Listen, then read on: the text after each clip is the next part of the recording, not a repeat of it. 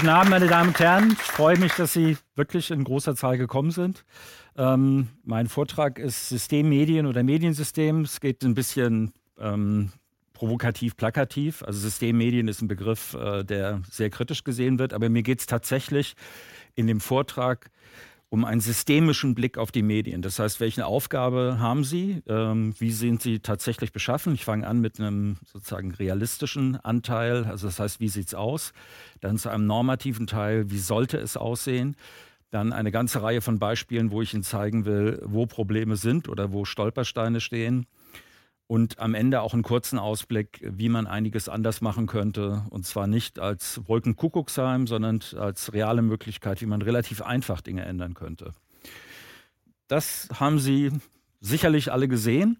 Und davon werden Sie noch mehr sehen. Das ist jetzt schon Mediengeschichte. Also das heißt, das ist eine Veränderung der Situation. YouTube tritt auf die politische ähm, auf das politische Tapet. Bisher war es ja so, dass wenn Sie was zu den Wahlen gesehen haben im Fernsehen, dann läuft das ähm, ja, in den öffentlich-rechtlichen Anstalten, die allesamt eine große Nähe zur Parteienlandschaft haben. Es ist quasi ein Apparat, der sich mit der Politik verflochten hat, wo die Posten, die Chefredakteursposten, werden so vergeben. Sie erinnern sich vielleicht an das Urteil vom Bundesverfassungsgericht, wo festgelegt wurde, dass im ZDF-Fernsehrat nur ein Drittel der Leute, die im Verwaltungsrat sitzen, Politiker sein dürfen.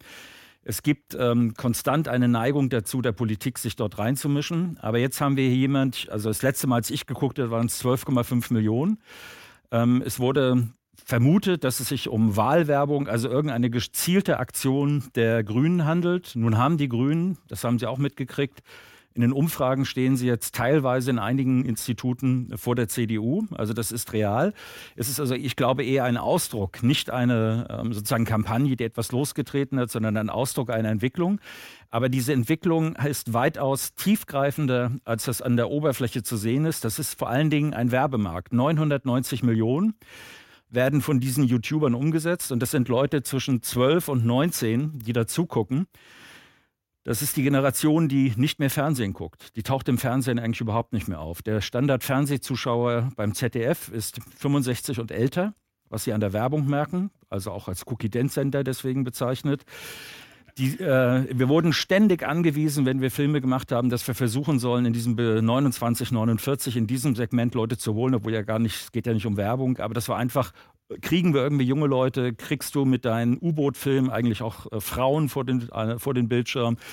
Das sind so Fragen gewesen, aber hier, das ist jetzt die erfolgreichste Form. Und eigentlich, was die machen, das ist ja jemand, der hat so ähm, Entertainment gemacht. Ja? Ich habe geguckt, ähm, was er gemacht hat. Er hat zum Beispiel äh, Fanta und Coca-Cola im Auftrag der Coca-Cola Company in der Küche mit einem anderen YouTuber nachgebaut. Und das ist dann sehr lustig, ist auch interessant, das anzugucken, hat aber mit Politik überhaupt nichts am Hut. Er hat Informatik studiert, er ist also kein dummer Kerl und er hat recherchiert. Ich habe viel telefoniert dazu. Nach allem, was ich erfahren habe, und es ist so, dass Ströer Media, er ist ja bei Tube One und äh, dahinter steht Ströer Media, der größte Plakatwerber in Deutschland mit irgendwie 1,3 Milliarden oder sowas, ein Riesenladen. Ähm, aber was ich erfahren habe, das ist aber alles ähm, unter drei, wie das bei unter Journalisten heißt. Das heißt, man kriegt was gesagt, darf aber nicht sagen genau was und von wem. Aber es ist Hintergrundinfo. Ähm, er soll es aber tatsächlich alles selbst gemacht haben. Und es gibt bisher keinen Beleg für irgendeine Verbindung zu den Grünen. Wer einen findet, hat den Jackpot. Ja, es wird überall wild spekuliert in die Richtung. Es gibt aber keinen. Und als Journalist sollte man sich an die recherchierbaren Fakten halten. Also das heißt, das ist ein junger Mann, der da etwas hingelegt hat, was außergewöhnlich ist, eine unglaubliche äh, Effekt erzielt hat. Und zwar so, dass jetzt die Politik sich darüber beschwert, dass so etwas möglich ist. Juristisch ist das vollkommen klar der kann das machen. Das fehlt unter dem Bericht der Meinungsfreiheit. Wäre er Journalist im ZDF, könnte er es nicht machen. Das wäre nicht so ohne weiteres. Nicht, weil es nicht erlaubt ist, sondern es gibt so eine Art Gentleman's Agreement, dass man vor der Wahl dort nicht so agiert. Aber Sie können sicher sein, den Proteste, die Sie gehört haben, Annegret Kramp-Karrenbauer und ähnliches, das wird auf der einen Seite wird jetzt gesagt, äh, wie können wir damit umgehen? Auf der anderen Seite können Sie sicher sein, dass jetzt die Agenturen heiß laufen um für die CDU und für die anderen Parteien genau solche Sachen möglich zu machen. Ja? Also das heißt zu versuchen, diese, äh, diese, das wird aber nicht mehr so reproduzierbar sein, aber sich das zu holen. Das heißt, die gleiche Methode neu anzuwenden. Das war der Gegenkandidat. Und falls Sie Kinder haben, ich habe sogar schon Enkel, ja, dann werden Sie merken, dass dieser Mann hier ihren Töchtern, das ist nicht der sozusagen der Traum von denen, ja. Das ist vielleicht der Traum von der Schwiegermanga. Ich nehme an, er ist mit dieser Hornbrille auf die Welt gekommen, aber er ist nun wirklich eine Erscheinungsform eines geleckten Konfirmanten. Das ist nicht die richtige Waffe, um gegen äh, Rezo anzutreten. Das war aber der erste Versuch. Das ist ein bisschen das Problem, dieses altbackene, was dort drin ist, hat eben mit diesem äh, Blauhaarmenschen nicht, ge nicht gerechnet, dass er kommt und solche Dinge da erzählt. Und es ist eben wirklich ein Generationenwechsel. Das heißt, ich komme ja auch als Dinosaurier, ich sage immer, als ich angefangen habe, Journalismus zu machen, war, als die Dinosaurier noch die Erde regierten. Das ist eine andere Welt gewesen, die hat sich ziemlich gewandelt und zu diesen Wandlungen will ich auch nochmal kommen. Hier ist zum Beispiel Jasper von Altenbockum, der, der, Name ist bereits ein Gesamtkunstwerk von der FAZ. Ja. FAZ, das Fachorgan für Wilhelminismus. Ähm, und die haben sich einfach nur aufgeregt darüber und sagen dann, jeder Like ein Armutszeugnis, das ist ziemlich schnell auf sie zurückgefallen, weil es funktioniert nicht. Man kann die Leute so nicht sozusagen runterputzen äh, und ihnen sagen, das wäre dumm. Sie sehen auch, wenn Sie die Kommentare gesehen haben, waren viele Leute, ich bin 70, ich finde das ganz toll, was ihr da macht. Ja. Es war ja sehr unterschiedlich, was als Reaktion kam und diese Idee, sozusagen mit Publikumsbeschimpfung darauf zu reagieren, hat nicht funktioniert. Ja. Es wird überhaupt Jetzt kommen wir aber weiter. Ich möchte Ihnen zeigen, der Ist-Zustand, es ist eine veränderte Welt, mit der sich auch die CDU ähm, beschäftigen wird müssen und auch die Grünen werden sich damit beschäftigen müssen, weil ähm, sozusagen der Welpenschutz als Oppositionspartei ist dann irgendwann auch vorbei. Ist-Zustand. Das will ich Ihnen zeigen. Das soll ja ein bisschen nach Wissenschaft aussehen. Das ist von meiner alten Uni hier in Mainz gemacht worden. Ich habe ja noch bei Elisabeth Nölle-Neumann, wer die noch kennt, ja, studiert. Das war sehr interessant. Kommen wir aber auch noch dazu. Was Sie hier sehen, eine Regel in den Sozialwissenschaften ist, wenn Sie eine Studie machen und Sie müssen anfangen, mit Statistik zu rechnen, vergessen Sie die Studie. Ja? Entweder Sie sehen gleich einen Trend da drin oder Sie können es im Grunde genommen knicken. Und hier, das ist sehr eindrucksvoll, Sie haben also ich finde es eindrucksvoll. Links sehen Sie rot, der Balken ist Leute, die äh, eher nicht oder überhaupt nicht in die Medien vertrauen. Rechts, der Grüne, sind die Leute, die eher oder voll und ganz vertrauen. Und in der Mitte ist, ich weiß noch nicht, teils, teils. Und das Erste, was Sie ja sehen können, ist, das ist hier sozusagen alt, das ist neu. Der graue Balken wird kleiner. Der schrumpft, sagen wir mal, immer so. Sie brauchen keine Prozentzahl genau sich angucken, ungefähr auf die Hälfte. Das heißt, die Gesellschaft kristallisiert aus. Es gibt einen großen Teil, also hier 22 Prozent, die überhaupt kein Vertrauen mehr in die Medien haben. Ja, Sie, die hier sind, werden von denen einige darstellen, die also sagen, ich bekomme in den normalen Medien die Sachen nicht richtig erklärt. Und ein anderer Teil, der auch ganz schön wächst und groß wird, sagt, ich habe volles Vertrauen. Ich sage jetzt mal, Mami, Papi, sag mir, dass das alles nicht wahr ist. Alles ist gut, alles geht so weiter, alles ist in Ordnung. Das heißt, an den Rändern wird das größer in der Mitte, in der Unentschiedenheit, wird es geringer. Das ist eine, eine Situation, die damit zu tun hat, das werde ich Ihnen gleich zeigen, dass ähm, in allen westlichen Industriegesellschaften sinkt das Vertrauen in die Medien. Die Medien attackieren die Politik, das Vertrauen sinkt auch, aber auch die Medien selber verlieren dabei Vertrauen. Als ich studiert habe, war es noch so, dass der Journalist im öffentlichen Ansehen auf Platz 12 lag, hinter dem Friseur. Ja, das war ungefähr das, wo man sich selber einsortieren sollte, dass man es weiß, wo man steht. Das ist nicht, stehen am Anzug beim ZDF und sind sehr wichtig, aber sie haben nicht wirklich ein großes Ansehen gehabt. Und das ist schlimmer geworden, auch für die anderen. Das ist eine Studie, die international gemacht wird. Ich weiß gar nicht in wie vielen, aber in den großen, großen Ländern. Ähm, das hier ist jetzt USA, was Sie sehen. Das ist nur als Beleg, dass das in anderen Ländern ähnlich aussieht. Die unterteilen immer in Informed Public. Das könnte man auch als die Reicheren bezeichnen. Das ist also die Leute, die im oberen Einkommenssegment sind, viel Zeitungslesen. Und hier 90 Prozent normale Population. Und dann sehen Sie, die fragen in allen Ländern vier Bereiche ab. Nichtregierungsorganisationen, Wirtschaft, Regierung, Medien. Und dann sehen Sie hier USA, sagen wir irgendwas zwischen sagen 55 und 60 bei den gut informierten, die die Medien viel nutzen, oder sagen wir auch viele Mediennutzer. Das sind ein bisschen, äh, bisschen gelobhudelt mit, äh, mit sozusagen gut informiert. Das sind halt die wichtigen Teile der Gesellschaft. Und hier unten bei den Normalos, ja, also den Fußgängern, zu denen wir jetzt alle gehören, sind es hier 44, 47, also 45, sagen wir 10 Punkte weniger. Das heißt, über den dicken Daumen, die Hälfte der Bevölkerung traut den Medien. Das ist USA. Hat übrigens den größten Einbruch überhaupt mit Trump gegeben 2017. Da ist USA abgestürzt um 20 Punkte oder sowas runter. Ja? Also im, im Ranking. Jetzt gucken Sie sich das an China. Ja? Das ist China und den sehen Sie. Sie haben hier informierter Teil wie der uninformierte, 77, 80, ja, also das ist hier 83 Prozent und da, wenn man es im gemittelt nimmt, 74 Prozent, ja. Also wieder die vier Bereiche und Sie sehen sowohl Regierung, 90, fast 90 Prozent der Informierten und hier sind es 84 von den, von den normalen Leuten, haben hohes Vertrauen in die Regierung.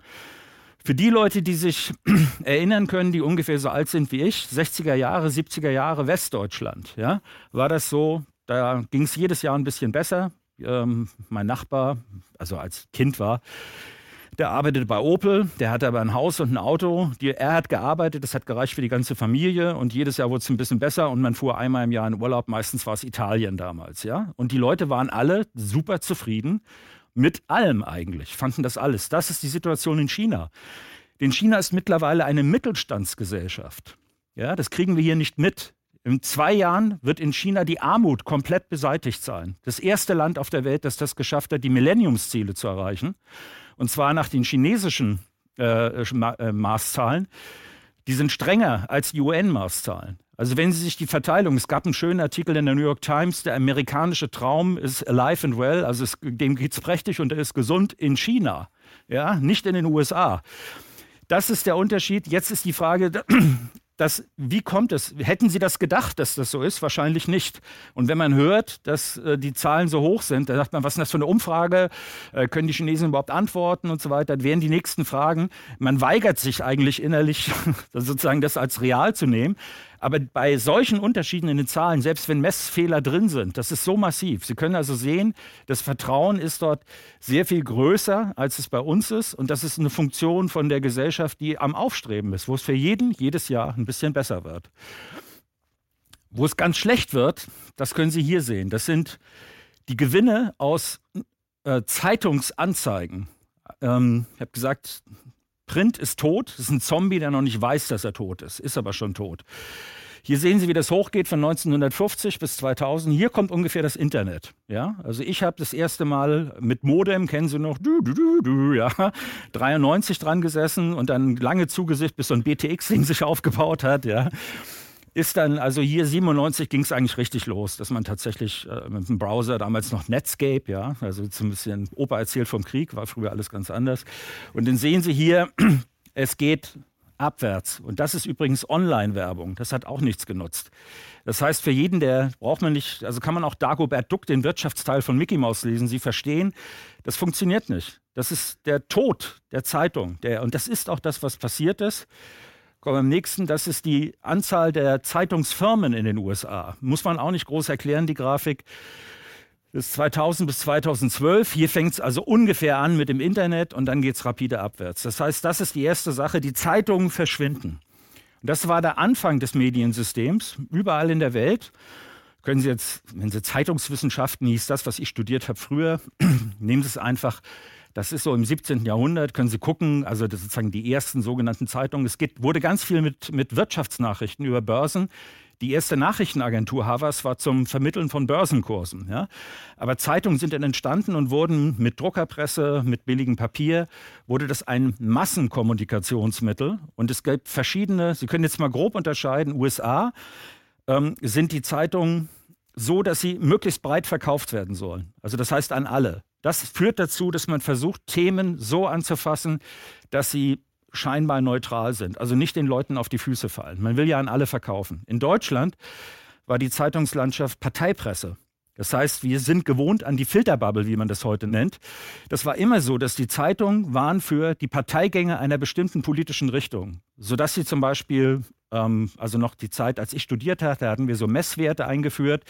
Da konnte man die, wie links oder wie rechts ein Thema ist, ablesen, indem man Frankfurter Rundschau, das war sozusagen minus zwei links, Süddeutsche, linksliberal, minus eins, FAZ, liberal-konservativ, plus eins, Welt, konservativ, plus zwei. Und dann hatten sie ungefähr so ein Spektrum. Und sie konnten an den Zeitungen, konnten sie das politische Bewusstsein ablesen. Also das, das heißt, Also wenn wir von Filterbubbles reden, das ist die Geschichte der deutschen Presse. Ja? Das ist also etwas, und diese Zeitungen verschwinden jetzt.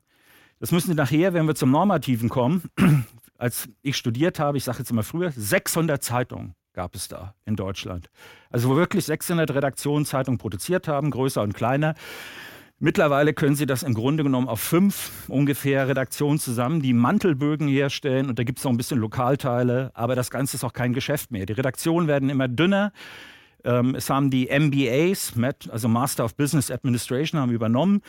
Zeitungen mussten auf einmal Gewinn machen, das war lange Zeit nicht so. Also in den ganzen USA war es so, eine Zeitung musste zwar Gewinn machen, aber so, dass sie sich selber hielt. Die Aufgabe der Zeitung war nicht, größtmöglichen Gewinn abzuwerfen.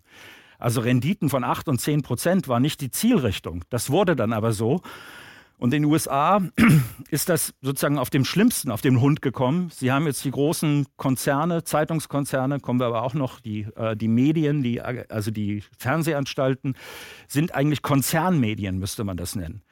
Das heißt, die gehören großen Konzernen. General Electric steht dann dahinter. Das heißt, es ist eigentlich kein keine Medienvielfalt, wie sie mal war oder wo auch das Bundesverfassungsgericht von ausging. Das heißt, dass man ganz, ganz viele einzelne verschiedene Punkte hat und es gibt eine Bandbreite, sondern die Zeitungen als Träger dieser Vielfalt verschwinden. Das ist sozusagen eine Diagnose. Was wächst stattdessen? Das ist auch nicht schwierig, das ist Facebook. Muss man auch kein Schlaukopf sein, um die Grafik zu verstehen.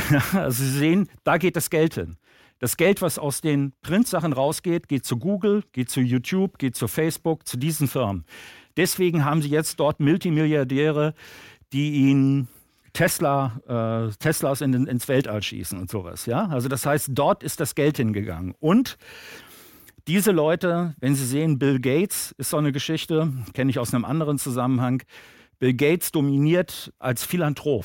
Er gibt Geld für die Bekämpfung von Krankheiten. Malaria, Tuberkulose, AIDS. Das macht heute Bill Gates.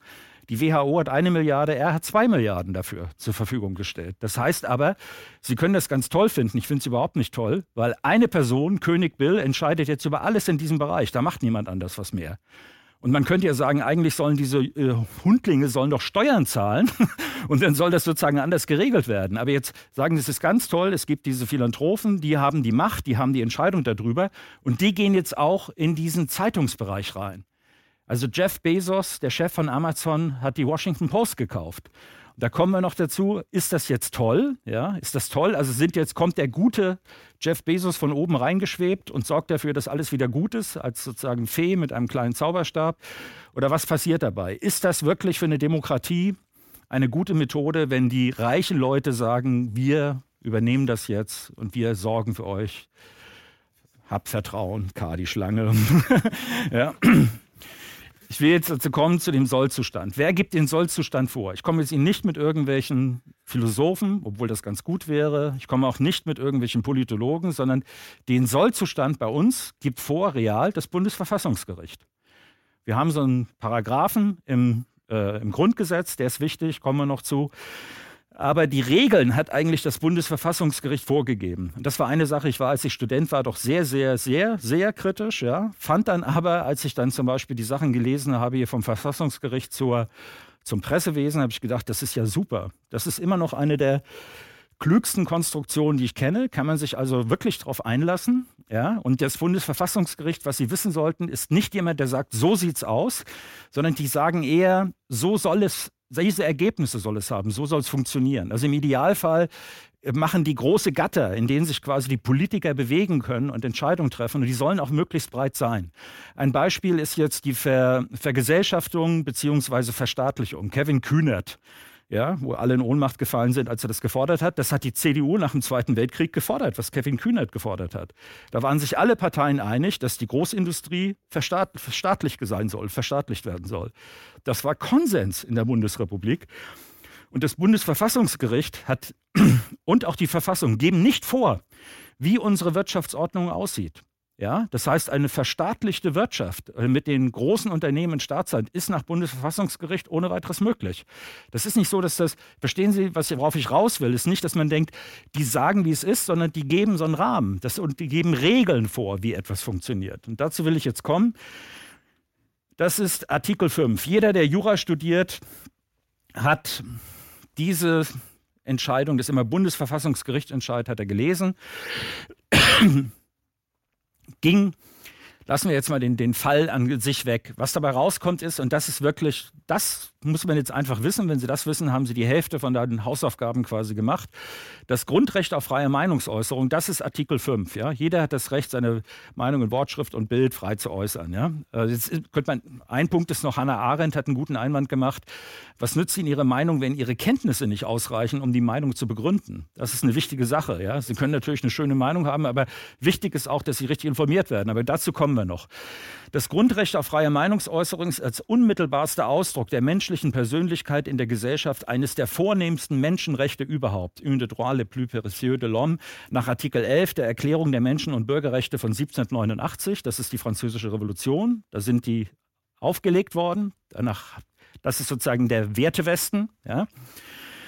Also unmittelbarster Ausdruck der menschlichen Persönlichkeit und das kommt nicht, für eine freiheitlich-demokratische Staatsordnung ist es schlechthin konstituierend. Das ist ein ganz entscheidender Satz.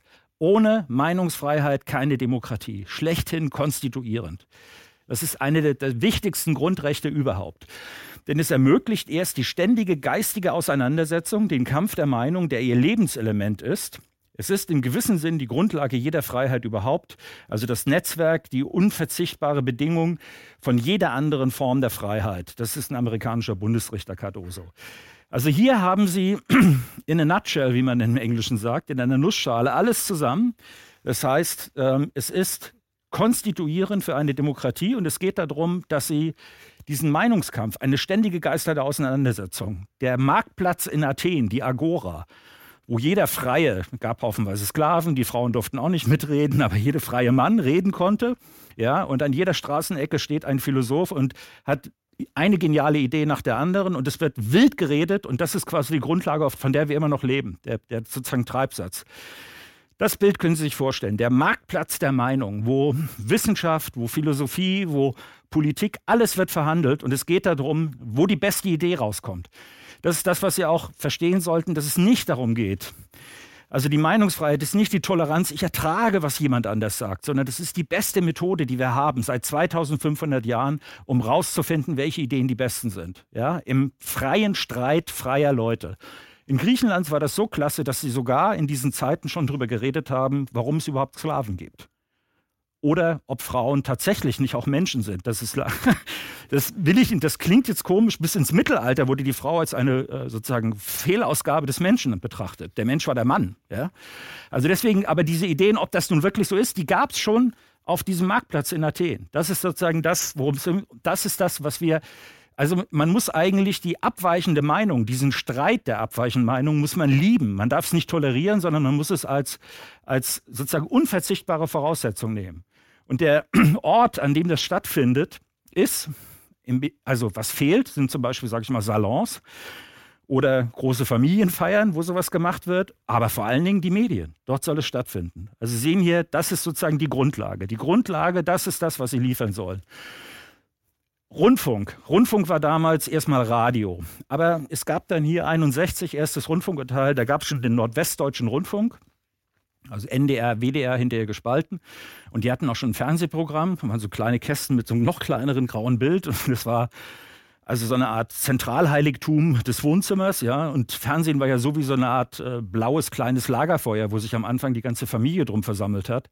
Man hat auch wirklich, alle haben das Gleiche geguckt, ja. Also als ich jung war, da gab es Francis Durbridge, ein Krimi, der hatte Einschaltquoten, da träumen heute alle 83 oder ich weiß noch mehr.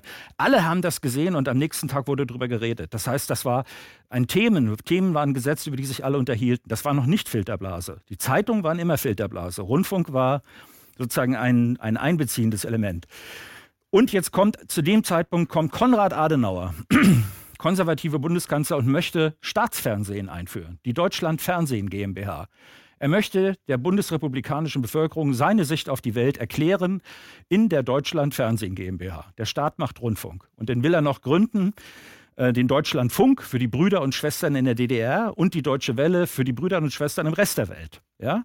Deutschland GmbH hat das Bundesverfassungsgericht verboten.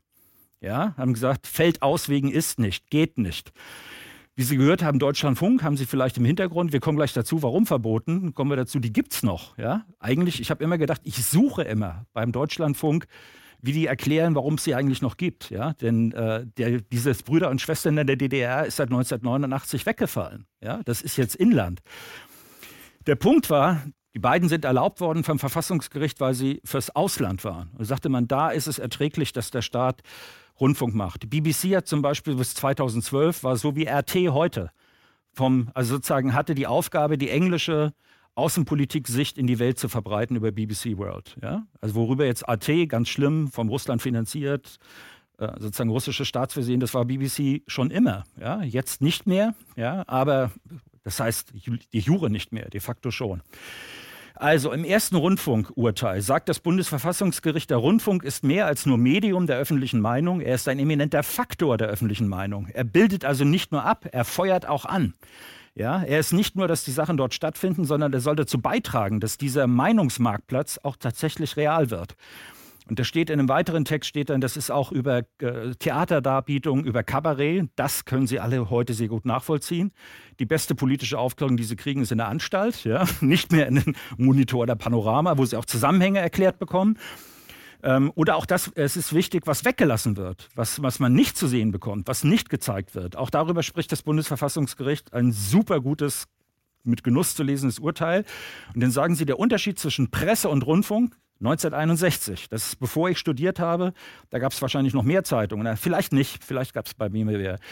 Es stand darin, dass innerhalb des deutschen Pressewesens eine relativ große Zahl von selbstständigen und nach ihrer Tendenz, politischen Färbung oder weltanschaulichen Grundhaltung miteinander konkurrierenden Presseerzeugnissen existiert. Ja? Presse ganz breit. Wenn ich in mein Institut morgens kam als Student, dann gab es ja die rote Fahne und die Soldatenzeitung, ja, als sozusagen Abbild, Extrempunkte des Spektrums. Und dazwischen war die Gaußsche Glockenkurve. Das war wirklich so. Das war sozusagen, alles war da. Egal welche Argumentation man sich angucken wollte, man konnte sie finden. Während im Bereich des Rundfunks sowohl aus technischen Gründen als auch mit Rücksicht auf den außergewöhnlich großen finanziellen Aufwand für die Veranstaltung von Rundfunkdarbietungen die Zahl der Träger solcher Veranstaltungen verhältnismäßig klein bleiben muss, kostet zu viel. Wenn Sie 1961 senden wollten, eine Kamera, ein Sender, das war übrigens schon in den 20er Jahren, als es losging mit Rundfunk, äh, muss die Post das bereitstellen oder muss das der Rundfunkunternehmer selber bezahlen? Wie ist das? Ja?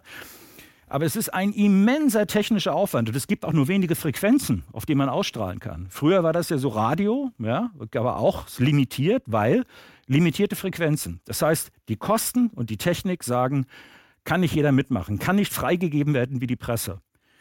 Presse kann jeder machen. Sie können, viele von den Urteilen sind tatsächlich, Blinkführ war so ein Urteil eben, ähm, wo eine mini-kommunistische Zeitung vom Bundesverfassungsgericht ähm, ein Grundsatzurteil erwirkt hat. Ja?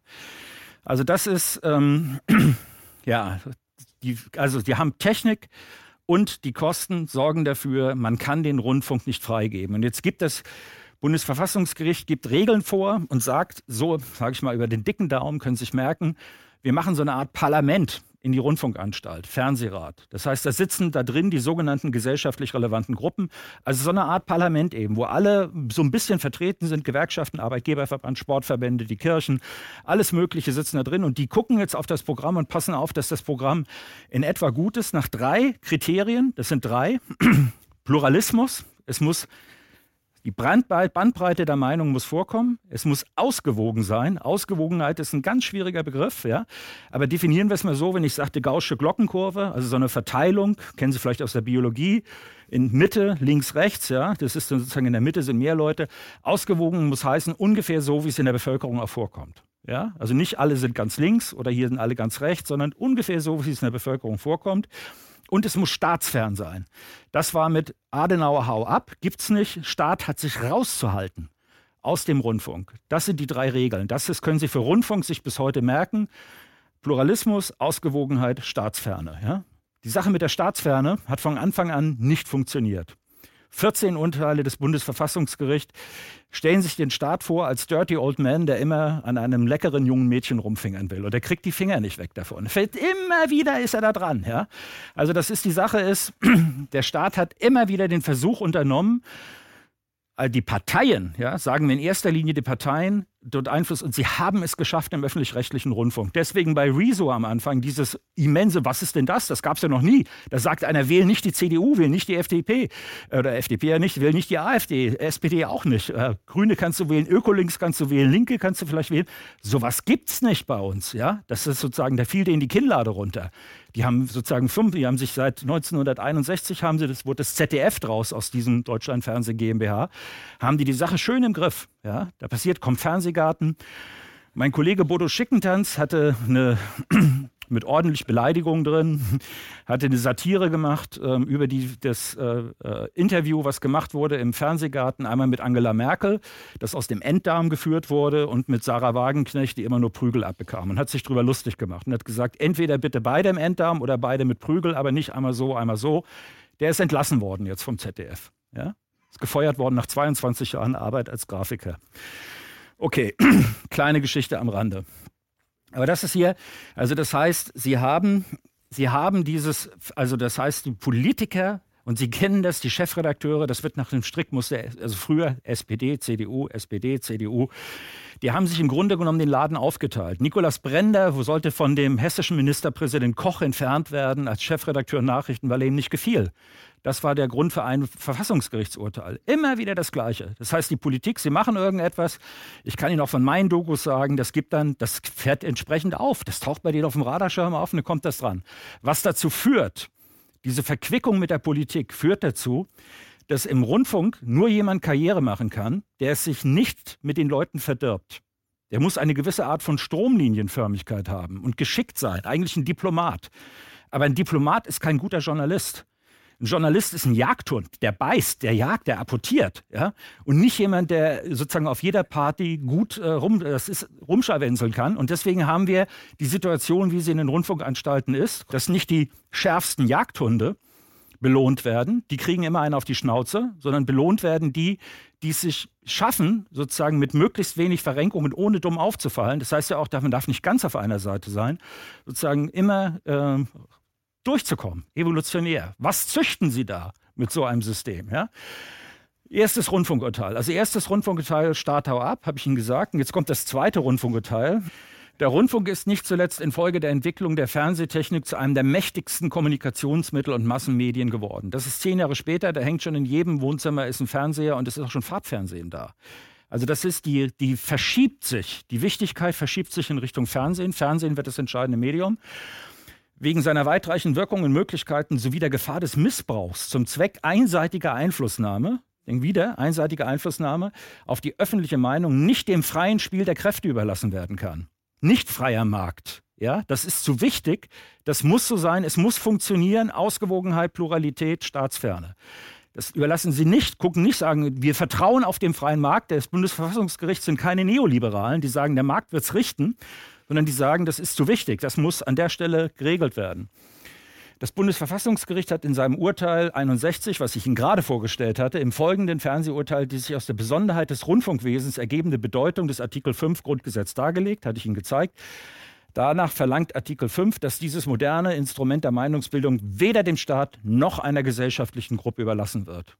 Keine Spiegel Fernsehen, kein Springer, der sozusagen Fernsehen alleine. Wenn Springer, Spiegel und sozusagen viele andere können wir darüber reden. Ja, aber das ist nicht im freien Spiel der Presse, nicht der Kräfte, nicht einem Einzelnen überlassen. Drittes Rundfunkurteil, kann man sich gut merken, im 61, 71, 81. Drittes Rundfunkurteil war, jetzt gibt es den Versuch der Konservativen, wieder für die Leute, die alt genug sind, da sind die Wahlen und die werden von der SPD, FDP mit 1% Mehrheit gewonnen. Und dann kommt meine Professorin Elisabeth Nölle-Neumann und sagt, das waren die linken Magazine im Rundfunk. Panorama, Monitor, Report. Da sitzen dieser Franz Alt und Bettnarz und wie sie alle heißen drin und die erzeugen einen Druck auf die Bevölkerung, also die sozusagen infiltrieren sie mit ihrem, heute wird man sagen, linksgrün versifften äh, sozusagen Meinung. Und dieses eine Prozent, dadurch schaffen wir es nicht, obwohl die, eigentlich die Mehrheit der Bevölkerung so denkt wie wir, die Guten, werden sie dann von diesen Bösen im Fernsehen dazu gebracht, die falschen Parteien zu wählen. Und deswegen brauchen wir Privatfernsehen. Also das heißt, das ist der Moment, wo das Privatfernsehen, da kommen, werden überall die Gesetze werden gemacht und wird darüber geredet. Und denken Sie daran, die Konservativen, ja, also die Leute mit Goethe und Schiller und Johann Sebastian von Brahms, die Glocke, Sie kennen das. Also sozusagen Hochkultur, die führen dann das Privatfernsehen ein mit RTL und was kommt als erstes? Tutti Frutti. So ein bisschen, das ist, denken Sie immer dran, das haben die Konservativen gemacht. Ja? Die haben uns diese wunderbare Form der Kultur konservativ bewahrend, bewahrend, ja, das haben die geschafft. Okay, jetzt kommen also hier die Privaten und dann sagt wollen die jetzt, gibt es ganz viele Gesetzesvorhaben. Das habe ich damals an der Uli alles live mitgemacht. Ich habe sogar Interviews machen können, damals im Saarland, die waren die ersten so. Während bei der Presse die geschichtliche Entwicklung, hatte ich Ihnen gesagt, Vielfalt ist da, hat sich ergeben aus dieser kapitalistischen Wirtschaftsweise, Zeitungen waren Teil davon, hat Vielfalt produziert, hat funktioniert. Das ist sozusagen, kann man sehen für damals, es ist alles da. Es sind wirklich alle alle politischen Richtungen da, zu einem gewissen bestehenden Gleichgewicht geführt hat, sodass es heute zur Sicherstellung umfassender Informationen und Meinungsbildung durch die Presse grundsätzlich genügen mag. Also die sagen jetzt nicht super, kann man aber sagen, damals was im Verhältnis zu super, äh, zu heute alles Gold. Ja. Bestehendes zu gewährleisten kann von einem solchen Zustand auf dem Gebiet des privaten Rundfunks zumindest vorerst nicht ausgegangen werden. Sie haben vorher gehört, nicht einer, einer einzelnen Gruppe, nicht dem Staat. Die haben immer noch Angst, dass es einseitig wird dass da irgendeine Gruppe ihre seine Meinung durchsetzen kann. Alles ehrenwert. Zudem müssen gerade beim Medium von der Bedeutung des Rundfunks die Möglichkeiten einer Konzentration von Meinungsmacht und in Gefahr des Missbrauchs zum Zweck einseitiger Einflussnahme auf die öffentliche Meinung in Rechnung gestellt werden. Sie merken, das kreist immer wieder um diesen gleichen Gedanken. Haben wir den Marktplatz? Ja? Werden da Leute aussortiert? Dürfen die nicht mehr mitreden? haben einige Leute ein Megafon und die anderen sozusagen stehen da auf einer Orangenkiste und müssen in die andere Richtung reden. Das ist die Frage. Haben wir diesen Marktplatz ja oder nein? Bei dieser Sachlage würde es dem verfassungsrechtlichen Gebot, die Freiheit des Rundfunks zu gewährleisten, nicht gerecht werden, wenn nur staatliche Eingriffe ausgeschlossen würden und der Rundfunk dem freien Spiel der Kräfte überlassen würde. Wieder das, nicht freies Spiel der Kräfte. Ja?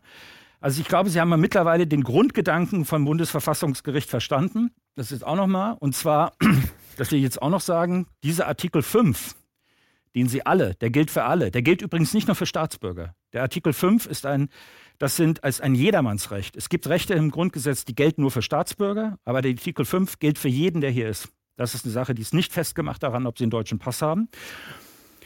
Aufgrund dieses Artikel 5, das fließt sozusagen über in die Pressefreiheit als institutionalisierte Form. Und jetzt geht es genau darum, Sie haben das Recht, Ihre Meinung zu äußern. Jetzt gibt es aber etwas, das ist eine Sondersituation im Recht.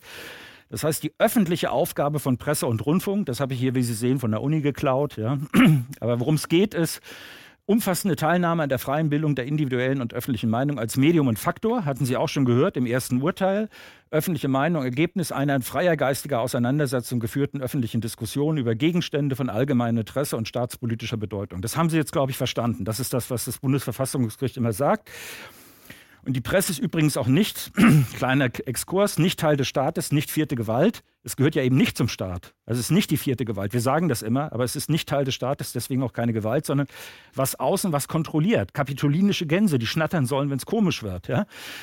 Was jetzt aus dieser Sondersituation sich ergibt, ist, dass wir Sonderrechte haben. Wir haben 7% Mehrwertsteuer. Ja? Wir haben aber auch ein äh, Auskunftsrecht gegenüber Behörden und wir haben Zeugnisverweigerungsrecht.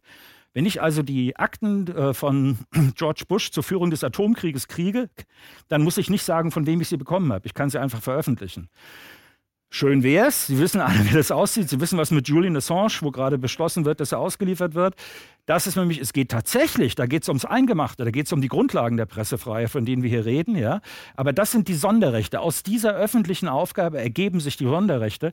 Und mehr noch als das, der Staat sagt in diesem Fall, das ist nicht nur Abwehrrecht. Sie haben nicht nur das Recht, sich gegen den Staat zu wehren. Nein, der Staat garantiert das Bestehen dieser Ordnung. Er muss dafür sorgen, dass diese Ordnung da ist und zwar nicht nur Pappmaché, sondern die muss auch funktionieren. Das heißt, nennt man einen objektivrechtlichen Anteil, also während alle Grundrechte sonst für Sie sind, damit Sie sich gegen den Staat wehren können, ist hier ein Anteil drin, der sagt, das ist so wichtig, wir müssen schützen, wir müssen dafür sorgen. Der Staat muss quasi die Weisheit aufbringen, sich Jagdhunde zu halten, die ihn ständig attackieren und ihm in die Hand beißen. Damit das Ganze richtig funktionieren kann. Das ist das vorher. Der Marktplatz, das ist schlechthin konstituierend für die Demokratie. Das ist jetzt öffentliche Aufgabe. Das heißt, das ist die Sondersituation der Presse. So, und jetzt die Frage, ob nur der Staat eine Gefahr ist. Ich hatte gesagt, ähm, das sind alles Ideen aus dem 18. und 19. Jahrhundert, wo der Staat tatsächlich die Gefahr für den Rundfunk war. Also wenn jemand Zensur gemacht hat, das können Sie ja nachgucken, das war immer von staatlicher Seite. Und äh, die Presse war Teil des, sage ich mal, privatwirtschaftlichen äh, Engagements irgendwie dagegen, war Teil einer bürgerlichen Gesellschaft. Die Öffentlichkeit überhaupt ist ein Begriff, der aus der bürgerlichen Gesellschaft stammt. Also der Salon, von dem ich am Anfang geredet habe, den ich gerne wieder einführen würde, das ist eine sozusagen eine also bürgerliche, also großbürgerliche Idee. Ähm, und wir haben jetzt aber das 21. Jahrhundert und jetzt sieht es anders aus. Es ist nicht mehr nur der Staat. Der Staat ist eigentlich der eher manchmal machtlose Hund, der rumspringt um so ein großes Tier, ja, was die Wirtschaft ist, was tatsächlich die Verhältnisse im Staat bestimmt. Wir müssten uns also eigentlich etwas adaptieren auf die neue Zeit und ich will Ihnen zeigen, warum. Fangen wir relativ harmlos an. Ich weiß nicht, ob Sie das wissen. Facebook überwacht seine Kritiker. Wenn Sie in Facebook was schreiben, so wie ich, regt mich ständig über Facebook auf, dann werden Sie bei Facebook erfasst. Und es gibt schwarze Listen bei Facebook. Da kommen Sie drauf und die gucken dann auch über Handyortung, wo Sie sind, mit wem Sie sich sonst unterhalten. Das ist so ein bisschen Spionage, Geheimdienstscheiß. Ja? Also das heißt, von und das haben sie von vielen Unternehmen mittlerweile im Netz. Das heißt, die Möglichkeit, die Datenspuren, die sie hinterlassen, die kann man natürlich nutzen. Die kann man nutzen für Marketingzwecke, damit man ihnen die Anzeigen zeigt, äh, die man, wo man was verkaufen kann. Das ist die simpelste Form. Aber man kann das auch alles politisch nutzen. Das heißt, wenn jemand jetzt, und nehmen Sie politisch auch in diesem Sinn wirtschaftlich, wenn Sie was gegen das Unternehmen haben, wenn Sie sich engagieren gegen etwas, und das ist das nächste Beispiel, das ist hier gar nicht berichtet worden. Ich wundere mich über die Sachen, die nicht berichtet werden. Ja, wir haben davon eine ganze Menge. Also, Bayer, wissen Sie, hat Monsanto gekauft. da möchte ich so ein kleines Zitat bringen von einem amerikanischen Kollegen, so in etwa. Der hat gesagt, ich würde nicht sagen, dass Monsanto eine üble Firma ist, die schlimme Methoden angewandt habe, hat. Ich würde sagen, dass sie direkt aus der Hölle aufgestiegen sind, um die Erde zu zerstören. Ja? Also, Monsanto ist ein, ein wirklich gefährliches Unternehmen gewesen, wurde von Bayer gekauft. Und Bayer, das muss man jetzt sagen, hat sich durchgewühlt durch die ganzen Sachen, was sie gemacht haben und hat aufgeräumt an dieser Stelle, davon haben wir nichts gehört.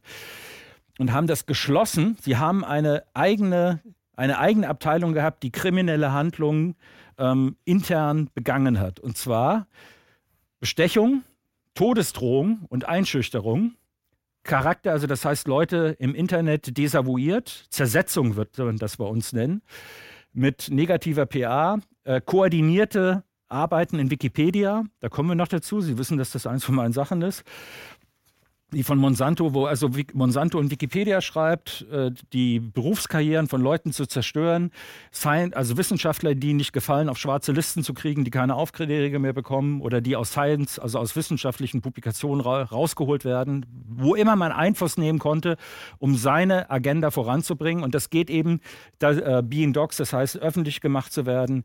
Die Heimatadressen wurden veröffentlicht von Leuten, damit sie bedroht werden konnten. Also das sind Methoden eines Geheimdienstes. Und es ging, wir wissen nicht genau wie weit, es wird untersucht, ob es auch Morde gegeben hat. Ja? Also wir sind auf jeden Fall im Bereich von Todesdrohung.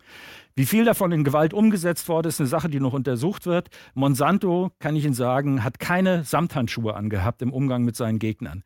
Das heißt, hier ist eine Firma, die eigentlich als Geheimdienst agiert. Die hat nicht nur, wie vorher jetzt Facebook, den Intelligence-Anteil, so wie der Bundesnachrichtendienst sich übrigens zumindest bis 2000, also mir gegenüber dargestellt hat, wir haben nur Intelligence. Das heißt, wir gucken, wir überwachen, wir, über, wir gucken uns Leute an, äh, wir holen uns Informationen, aber wir machen keine nassen Operationen. Nasse Operationen heißt Leute umbringen und so weiter, solche Geschichten, False Flag Angriffe, also was alles zu einem Geheimdienst noch gehört. Das hat aber Monsanto gemacht. Monsanto ist also eine Art Geheimdienst mit Intelligence und Operations Anteil. Ja, das sind, dann sehen Sie, wir kommen jetzt in den Bereich, warum ich sage, Wirtschaft ist eine Sache, die unbedingt untersucht werden muss. Und dazu gehörte die Nutzung von Medien, von Wikipedia, von anderen, von Facebook und von normalen Medien, von wissenschaftlichen Journalen, um Informationskrieg zu führen gegen die Gegner. Das macht nicht nur der Staat. Und Sie können davon ausgehen, dass in diesem Bereich, auch in der pharmazeutischen Industrie, nicht mit Samthandschuhen umgegangen wird. Das ist einer der brutalsten Bereiche, die es gibt, wo es um sehr viel Geld geht, um sehr viel Geld und da geht es öfter auch mal ums Eingemachte. Ja? Und Edward Snowden, das wissen Sie, Edward Snowden ist äh, für mich sowas wie der amerikanische Stauffenberg, also der Mann, der versucht hat, die Ehre der amerikanischen Idee zu retten, deswegen nach Moskau auswandern musste, ist ja auch lustig. Ja.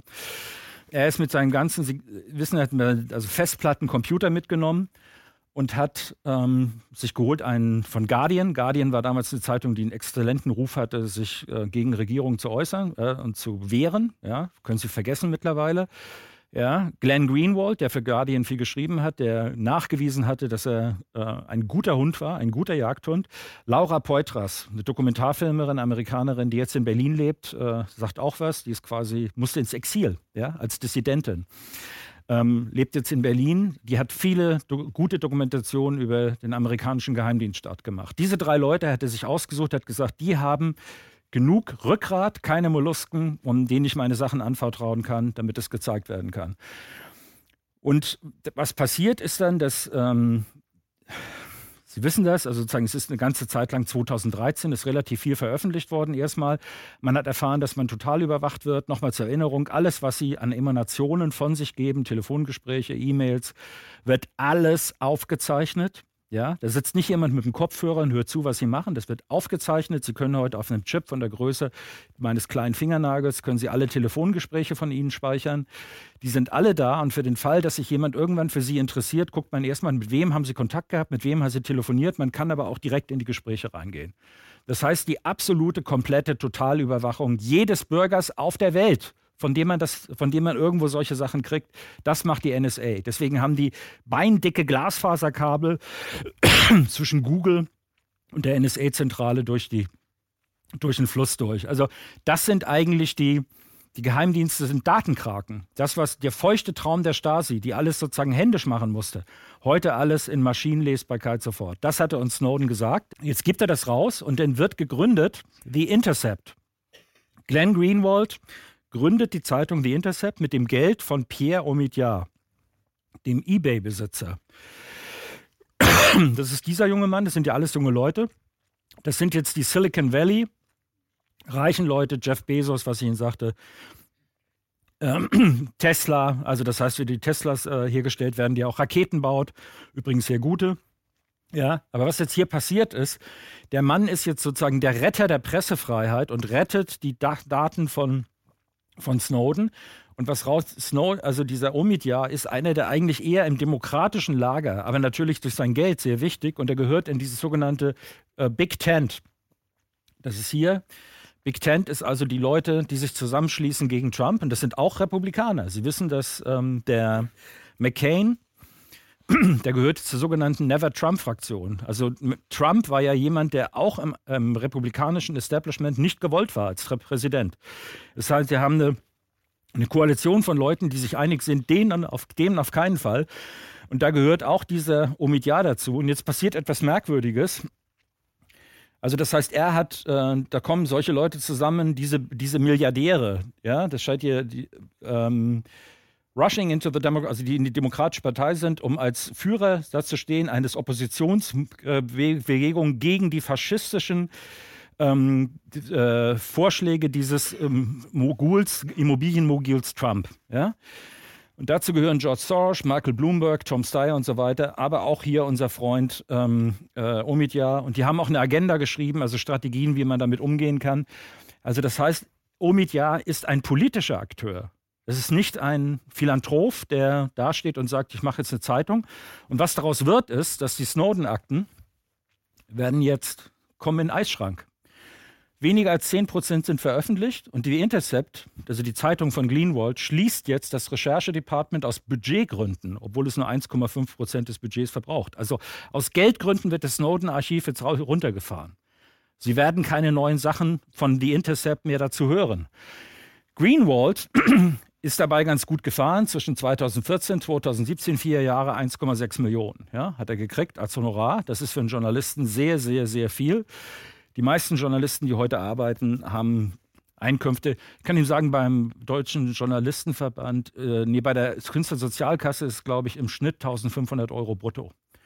Ja, also das sind keine Gehälter, von denen man existieren kann. Also das ist eine Sache, Ähm, das wurde mir mal gesagt, dass das der, der also ich habe jetzt keine statistisch, sondern das war das im Telefongespräch, als ich mit jemand dort telefoniert hat. Also mit einer gewissen Vorsicht zu genießen, aber ich kann Ihnen das sagen, das ist so, dass die, die Gehaltssituation von Journalisten ist nicht gut ist nicht gut. Ja? Also viele Leute, ich habe, äh, andere Sache war, dass beim RBB gesagt wurde, 60 Prozent der freien Mitarbeiter können nicht von ihrer Tätigkeit als freien Mitarbeiter leben. Die brauchen noch eine andere Tätigkeit. Ja?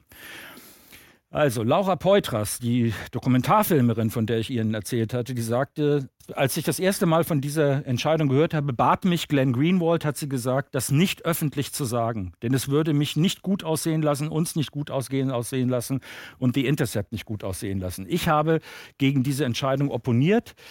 Und ich bin sicher, dass diese Entscheidung, äh, das Archiv zu schließen, war der erste der erste Schritt war, um überhaupt dieses Untersuchungsteam für Snowden zu schließen, also das Ganze loszuwerden. Sie können sich, wenn Sie angucken, was Assange passiert, können sich denken, was mit Snowden ist. Es wird genauso gearbeitet. Es wird ja, Assange wird bearbeitet wie noch nie ein Journalist auf, in der westlichen Welt ähm, sozusagen mit von allen Seiten attackiert, um ihn ins Gefängnis zu kriegen. Und Snowden wäre das Nächste. Sie wollen, in den USA wurden ja öffentlich von der ganzen Reihe von Politikern gesagt, dass man die einfach abknallen sollte. Ja, eine ganze Reihe von Leuten. Also zum Beispiel die, wie hieß diese Präsidentenkandidatin Sarah Palin, ja, aber auch wirklich große Leute, die, also äh, Moderatoren im Wilden Westen hätte man das mit Blei geregelt. Solche Sätze wurden da gesagt, ja. Oder warum kann man ihn nicht mit einer Drohne angreifen? Hillary Clinton hat das gesagt. Das heißt, der Hass auf diese Leute ist so groß. Und Sie können sich vorstellen, dass diese Verbindung, der reichste Mann, also sozusagen Omidja in seinen entsprechenden Kreisen, der wird bearbeitet, dass diese Geschichte mit Snowden, ähm, den ja Snowden nicht weiterarbeiten kann. Erinnern Sie sich daran, dass Snowden abgefangen wurde. Da wurde das Flugzeug, man hatte das Flugzeug des bolivianischen Präsidenten zur Notlandung gezwungen. Eine Geschichte der Luftfahrt, einmaliger Akt, weil man dachte, dass Snowden an Bord ist, weil das Flugzeug aus, äh, aus Moskau kam und Morales gesagt hat, er würde Snowden Asyl anbieten. Ja? Also das ist, es wurde, und das haben nicht die, äh, die politische Führung der Länder entschieden, sondern das lief über offenbar, es ist bis heute unklar, offenbar über NATO. Regeln, dass der Luftraum geschlossen wurde für diese Maschine. Da war quasi eine Wand, gegen die er geflogen wurde, keine Durchfluggenehmigung mehr dafür. Deswegen musste der in Österreich landen. Ja? Also das, ich will nur sagen, mit diesem, das ist klar und das heißt, dieses ähm, Omidja als wieder der Philanthrop, Bill Gates, der Malaria bekämpft, Omidja, der für die Freiheit eintritt, die Idee ist nicht gut, ja, weil im Zweifelsfall brauchen sie nur ein umschalten und dann ist die Sache beendet. Es gibt aber auch das hier, Integrity Initiative. Das konnten Sie in keiner unserer großen Zeitungen lesen. Und es war nicht in ARD und ZDF. Es war nur in einigen Alternativmedien. Sehr gute Artikel in Heise, also Telepolis, ja, ich habe einige Sachen geschrieben und AT hat darüber berichtet. Böse, böse AT. Was war das? Integrity Initiative. In England hat der Militärgeheimdienst ähm, eine Abteilung, die heißt Institut für Staatskunst. Und die hat eine NGO gegründet, eine Nichtregierungsorganisation, nämlich die Integrity Initiative. Die bestand aus Clustern. Das heißt, man hat in jedem europäischen Land hat man Gruppen von Leuten gebildet, Journalisten, Politiker, Wissenschaftler, die gegen Russland eingestellt sind und die auf Zuruf des englischen dieses äh, Integrity Initiative, wenn irgendetwas war, was kommentiert werden sollte, sagen wir, jetzt da wird ein Journalist, haben Sie gerade gehört, wurde in Russland gefangen genommen. Sofort, die wurden geschult auf Twitter, Facebook, die sofortige Nutzung innerhalb von Minuten zu reagieren und ins Internet zu gehen und zu sagen, unglaublich, in Russland wird die, ist die Pressefreiheit in Gefahr, dann eine Geschichte anzubieten. Das heißt, dass man gleich zusammen hat, man hat gleich als Journalist den richtigen Politiker und den richtigen Wissenschaftler, den man interviewen kann. Man weiß gleich, an wen man gehen kann. Das sind Gruppen 40, 50 Leute.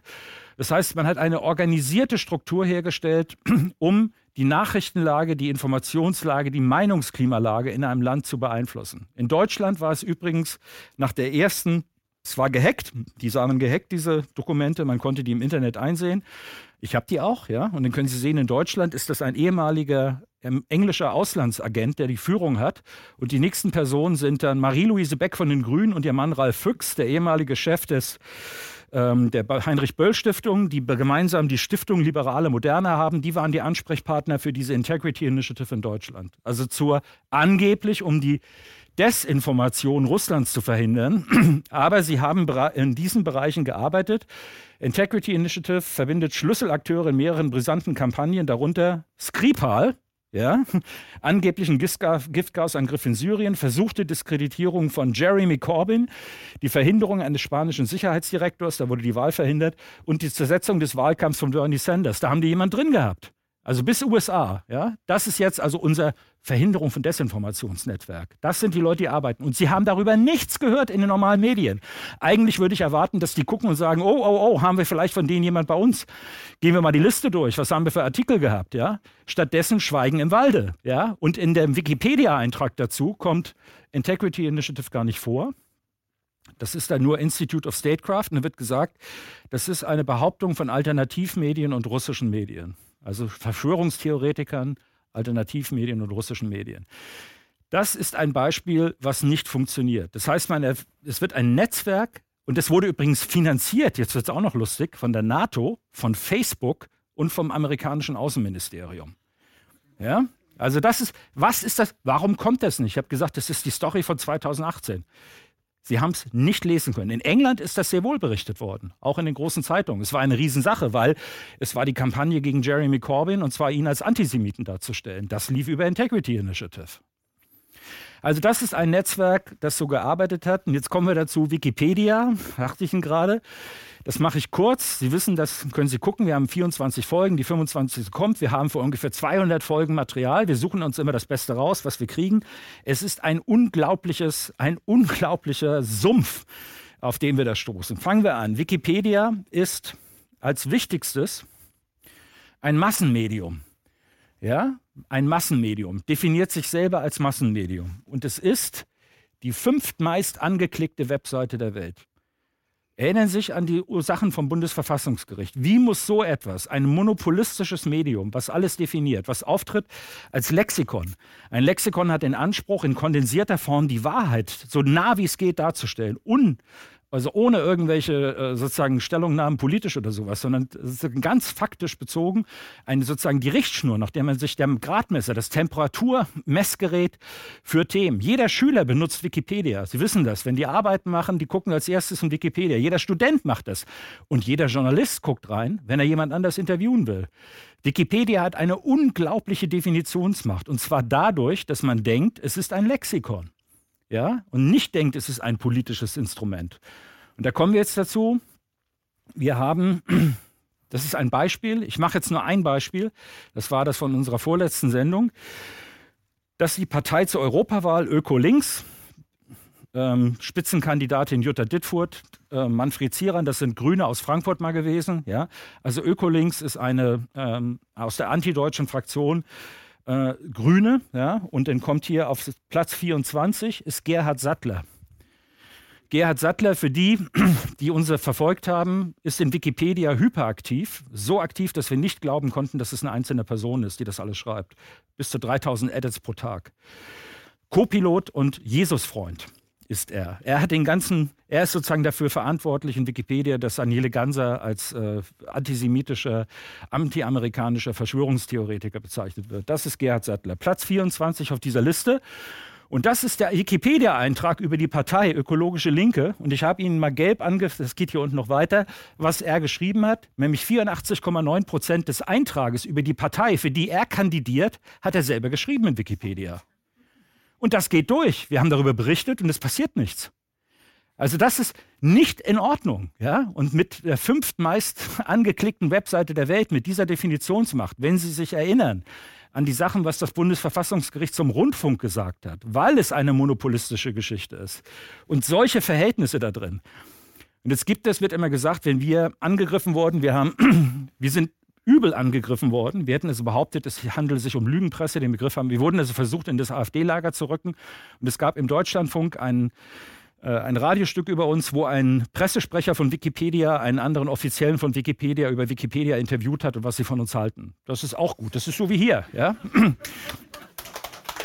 Wir haben angerufen. Ich habe angerufen, dann habe dem Redakteur gesagt, äh, das ist nicht ganz in Ordnung, wir sind wir uns einig, was Sie da machen. Äh, vielleicht wäre es auch besser, Sie hätten mal vorher mit uns gesprochen, wenn Sie über uns berichten, aber Sie können uns ja hinterher noch mal. Hat er zugesagt, hat er nicht gemacht. Ja? Das ist die Qualitätsjournalismus der öffentlich-rechtlichen dabei. Die interviewen über Wikipedia, machen einen Kreisverkehr, wo Wikipedia sich selber beurteilt, wie gut sie ihre Arbeit machen und wie gut die Kritiker sind. Ja? Das ist also sozusagen. Und dann passiert das hier. Das ist, wir sind nicht die Einzigen, das wussten wir bis zu dem Zeitpunkt nicht. Das ist Helen Buiniski, eine Journalistin, die härter, härter an der Sache dran ist, als wir es waren. Ja? Die ist schon länger da dran und hat unglaubliche Sachen in den USA aufgedeckt.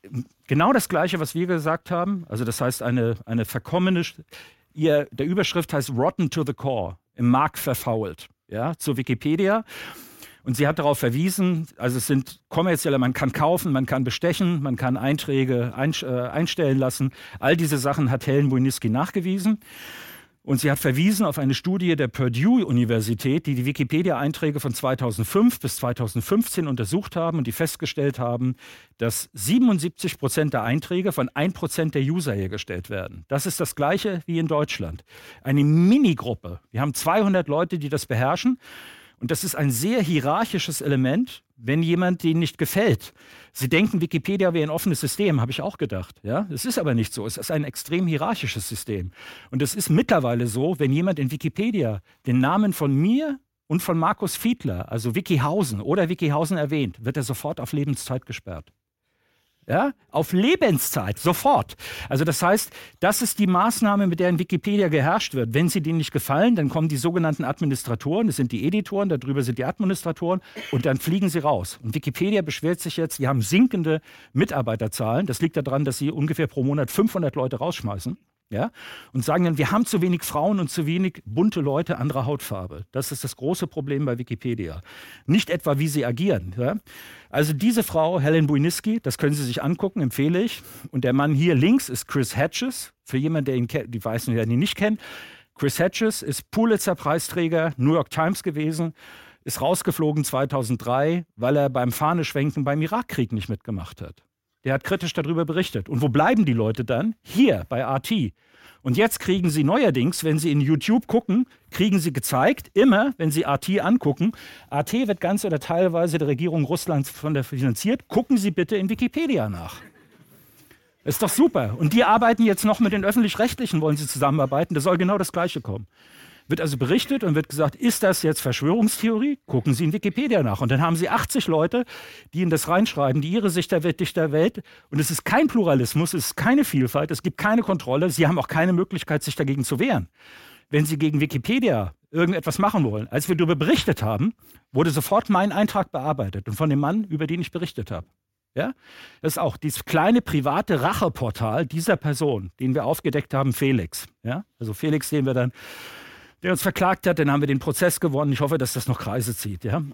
Aber das ist, Sie haben, Sie haben ein, äh, sozusagen eine, eine, geschlossene, eine geschlossene Sache, die definiert, die jetzt mit den Öffentlich-Rechtlichen zusammenarbeiten will, um diese Definitionsmacht zu übertragen. In der Studie von Purdue wurde gesagt, der Gewinn, den diese Personen ziehen aus ihrer Tätigkeit, ist die Lust, anderen Leuten ihre Sicht der Welt aufdrücken zu können. Sie haben sie verglichen mit einer religiösen Sekte oder einer politischen Kampfgruppe. Ja, das ist genau der Fall. Das ist das, das ist sozusagen dieses wunderbare Konglomerat unserer neuen Medienwelt. Ja, so Zersetzung. Ich hatte Ihnen das gezeigt bei Monsanto. Und ich habe das Ihnen auch hier gezeigt. Das heißt, was gemacht wird, wird über Wikipedia werden auch Leute desavouiert. Das heißt, sie kritisieren Wikipedia. Ich hatte Ihnen das gezeigt vorhin mit Facebook. Wikipedia ist ein Vielfaches davon. Also das war so, wenn ich hinterher das gelesen habe von mir in Wikipedia, also ich habe mich nicht wiedererkannt, ja, vielleicht meine Frau, ich weiß. Also ähm, das heißt, sie werden fertig gemacht. Und der Punkt ist ja, wenn jemand ein Interview mit mir machen will, der guckt zuerst in Wikipedia. Und wenn sie dann die Sachen da lesen, und das machen die flächendeckend. Eine, wir sind angesprochen worden bei Felix dann. Felix war ja, der ist Mitglied der Linken in München gehört zum antideutschen Flügel und bearbeitet die Einträge von 51 Abgeordneten der Linkspartei. Und zwar nach seinem Gusto. Leute, die ihm gefallen, sind ganz toll und Leute, die ihm nicht gefallen, sind Antisemiten und Verschwörungstheoretiker. Das hat Effekte. Dieter Dehm hat, vielleicht kennen Sie den, das ist, äh, was wollen Sie trinken, sieben Tage lang, äh, tausendmal berührt, tausendmal nichts passiert. Das ist alles Dieter Dehm als Musikproduzent. Der hat ein Musical geschrieben und dreimal ist die Aufführung abgesagt worden, obwohl es Verträge schon gab dazu. Dreimal ist das abgesagt worden, weil Leute angerufen haben, gucken Sie doch mal den Wikipedia-Eintrag an. Wollen Sie wirklich mit dem Mann... Und dann haben die Strafzahlung bis 10.000 Euro gemacht dafür, dass das nicht äh, aufgeführt wurde. Aber sie wollten nicht den Streit haben, dass sie von jemandem, der so in Wikipedia darstellt, äh, ein Musical darstellen. Das war einer der Gründe. Wir sind, sie glauben nicht, von wem ich alles kontaktiert worden bin. Das reichte von Leuten aus dem Bundestag bis zum Verfassungsschutzpräsidenten eines Bundeslandes. Querbeet. Alle Leute, die in Wikipedia bearbeitet worden waren, und die sagten, sag uns, wer das ist. Ja, wir wussten dann, wir haben es herausgekriegt. Und dann wurden wir naja, lassen wir das mal. Die wurden dann verklagt und auch das, dieses Gerichtsverfahren war wunderbar. Es war so, dass ähm, wir hatten eine Gerichts, er hatte, dieser Mann, der angeblich Rechtspfleger war, also nicht ein Mann, hatte eine der teuersten Rechtsanwaltskanzleien in Deutschland, die in Hamburg den Spiegel und das Rotlichtmilieu vertritt. Ja? Und die hatten wir an der Backe. Und wir hatten eine Unterlassungs-, ähm, also dass wir unterlassen sollen in der Höhe von 259.000 Euro. Ja? Wenn wir weiter behaupten, wer, wer er ist, wenn wir rausgeben, wer er ist. Das haben wir zum Glück gewonnen, ja. Aber stellen Sie sich das vor, so wird von denen gearbeitet. So funktioniert das. Wenn Sie es rauskriegen und Sie wollen es sagen, werden Sie fertig gemacht. Okay. Zersetzung. Das ist Stasi. Stasi war in Zersetzung. Können Sie sich eine BSTU angucken, wie das funktioniert. Ich gebe immer ein schönes Beispiel. Was hat die Stasi gemacht? Es ging um Zersplitterung, Lähmung, Desorganisierung und Isolierung feindlich negativer Kräfte, Vorbeugung feindlich negativer Handlungen. Also Sie haben jemanden, der ist politischer Gegner und jetzt wird dieser politische Gegner wird fertig gemacht. Wie macht man das? Eine Sache, das ist zum Teil sehr erfindungsreich. Ja? ähm, Sie gehen, also es waren Leute, der wurde in der Wohnung eingebrochen. Und dann stellt man fest, kommen sie nach Hause, sie kennen ihre Wohnung und dann haben die einen, einen Schrank um 10 Zentimeter verrückt und den Tisch an eine andere Stelle gestellt. Und dann wissen sie, da war jemand in der Wohnung drin. Und jetzt gehen sie zu ihren Nachbarn und sagen, bei mir ist eingebrochen worden. Und dann sagen, ja, und was ist passiert? Was haben die geklaut? Gar nichts. Was haben die gemacht? Die haben den Tisch verrückt. Und dann die Leute, nicht den Tisch, er selber. Ja? Also das heißt, sie sind ein Idiot. Und dann stellen die vor ihre Tür, stehen auf einmal lauter leere Alkoholflaschen. Und es sind Gerüchte im Umlauf, dass sie zwar verheiratet sind, aber immer, immer kleinen Kindern äh, sozusagen hinterherrennen, mit einer Tafel Schokolade vom Kindergarten stehen sozusagen. Und dann fangen die Leute an zu reden. Und sie werden sozial, fallen sie raus aus ihrem Umfeld. Sie werden sozial isoliert. Das hält kein Mensch lange aus. Und das sind Sachen, die in die Richtung, es ist ein Selbstmord, hat es dazu gegeben. Das nennt man Zersetzung. Also das heißt die Zersetzung der Person. Wir sind alle soziale Wesen. Also das heißt, in der, im sozialen Umfeld ähm, desavouiert zu werden. Und das macht nicht nur die Stasi, sondern wie wir seit Edward Snowden wissen, das ist ein Original, und zwar vom GCHQ, also vom englischen NSA, englischen äh, Geheimdienst, der Datenspionage betreibt. Und das sind Sachen, das heißt hier, the 4Ds, das sind also Schulungen, wie man Leute im Internet, also wie man zum Beispiel äh, irgendwelche Affären, man holt Frauen ran, die äh, eine Affäre haben, macht das dann öffentlich oder man sorgt dafür, dass von der Firma, in der sie arbeiten, Dinge äh, an die Öffentlichkeit kommen, die geheim sind, wo gesagt wird, das hat der rausgegeben. Oder es werden Sachen über sie berichtet, die nicht stimmen. Äh, zum Beispiel Uwe Schattauer vor kurzem, der war, in, war sein Account gehackt und da wurden lauter ähm, merkwürdige nackte Fotos äh, ins Internet gestellt und er wurde gesperrt. Das war aber gar nicht. So, das ist, eine, das ist eine typische Zersetzungssache. Darin werden die ausgebildet. Sie sehen hier unten USA, Australien, Kanada. Das sind die sogenannten Five Eyes. Die Nachrichtendienste der westalliierten Siegermächte, die arbeiten alle zusammen. Das sind Schulungen für genau das, was Sie von der Stasi gesehen haben. Zersetzung von Personen im öffentlichen Raum, mit Hilfe der Medien, mit Hilfe der sozialen Medien um Personen zu diskreditieren und an die Wirkungslosigkeit zu bringen. Sie werden nicht mit der Kugel im Kopf, sondern man sorgt dafür, dass niemand mehr mit ihnen was zu tun haben will. So, auch eine Folie, alles Originalunterlagen, die wir von Snowden haben oder auch eben nicht mehr, seit Pierre Omidyar, ja, äh, wie man eine Gruppe spaltet. Und wenn Sie das hier angucken, also dass man äh, guckt nach persönlicher Macht, äh, bereits existierende äh, Risse in der Sache und, äh, und eine, der Streit ideologischer Differenzen in einer Gruppe. Wenn Sie das angucken, wenn Sie die Montagsmahnwachen betrachten, wie die desavouiert worden sind, das ist diese Methode. Ja? Das heißt, man, also ganz praktisch, Sie gehen hin, das sind 100 Leute, die demonstrieren, das ist alles Mögliche. Linke, von mir aus sozusagen bis AfD. Und dann sorgen sie dafür, dass rechts an der einen Seite ist jemand von den Reichsbürgern mit einem Plakat. Und dann kommt jemand von ZDF und filmt Reichsbürger mit dem Plakat im Vordergrund, 100 Leute dahinter. Reichsbürger bei der Montagsmahnwache und ein Interview. Was halten Sie denn davon, dass Reichsbürger bei Ihnen mitmachen? Ja? Und dann haben sie den Eindruck erweckt, der ganze Laden funktioniert so. Und so wird desavouiert. Oder sie gehen rein, was Sie jetzt bei der Linken sehen konnten, mit Sarah Wagenknecht, die sozusagen überall Punkte reißt bei Leuten, die nicht links wählen. Das ist sozusagen die, die erfolgreichste Politiker in der Außenwirkung. Und dann werden eben diese Spaltung, das heißt, wir haben die antideutsche Fraktion innerhalb der Linken, das heißt, die wird, Sarah Wagenknecht konnte sich bei keinem Treffen so sicher sein, Messer im Rücken zählen zu müssen, als wenn sie ein Parteitreffen verlassen hat. Ja? Also so kriegt man eine Bewegung kaputt. Das ist Teile und Spalte, Teile und Herrsche. Das werden die ausgebildet bei den westlichen Geheimdiensten, wie man sowas im Internet und in den Medien macht. Und in Deutschland ist eine der wichtigsten, wichtigsten Gruppen dafür ist Psiram. Ja, bei Psiram ist es so, Psiram ist quasi, wenn Sie zum Beispiel meinen Eintrag, ich habe mich dann gewehrt, habe das öffentlich gemacht und das war peinlich für Wikipedia. Und dann sind die Sachen, die bei mir drin stehen, also alles Verleumderische. Mein Eintrag ist jetzt klinisch rein in Wikipedia und das ist alles in Psiram, weil an Psiram kommen sie nicht ran. Psiram, das ist das Impressum, die haben kein Impressum. Das ist illegal. Sowas darf es gar nicht geben in Deutschland.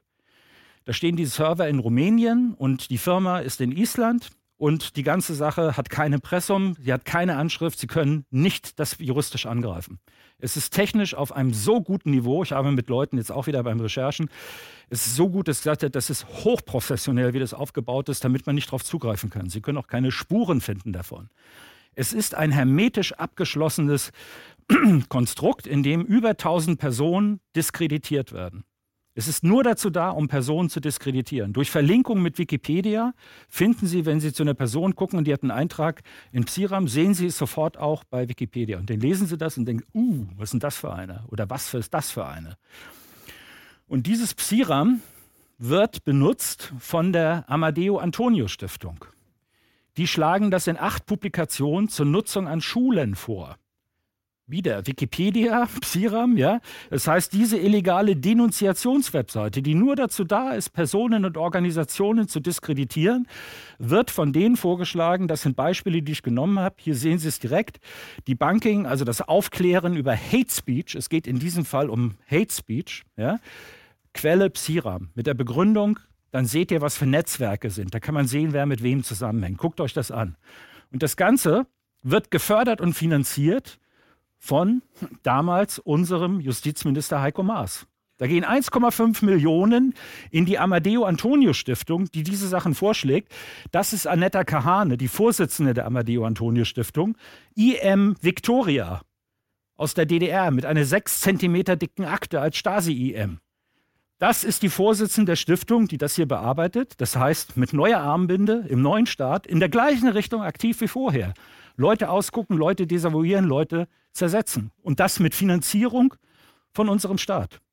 Und wenn Sie gucken, wer im Beirat alles ist, das ist die Creme de la Creme. Das ist zum Beispiel der, der äh, Verfassungsschutzpräsident von Thüringen ist da drin. Petra Liedschreiber vom RBB. Also das ist wirklich Cem Özdemir, ja, Peter Maffei, wenn Sie es sehen, das ist, Sie sind jetzt nicht im Beirat, ja, aber die ersten beiden, die ich gesagt habe, sind im Beirat.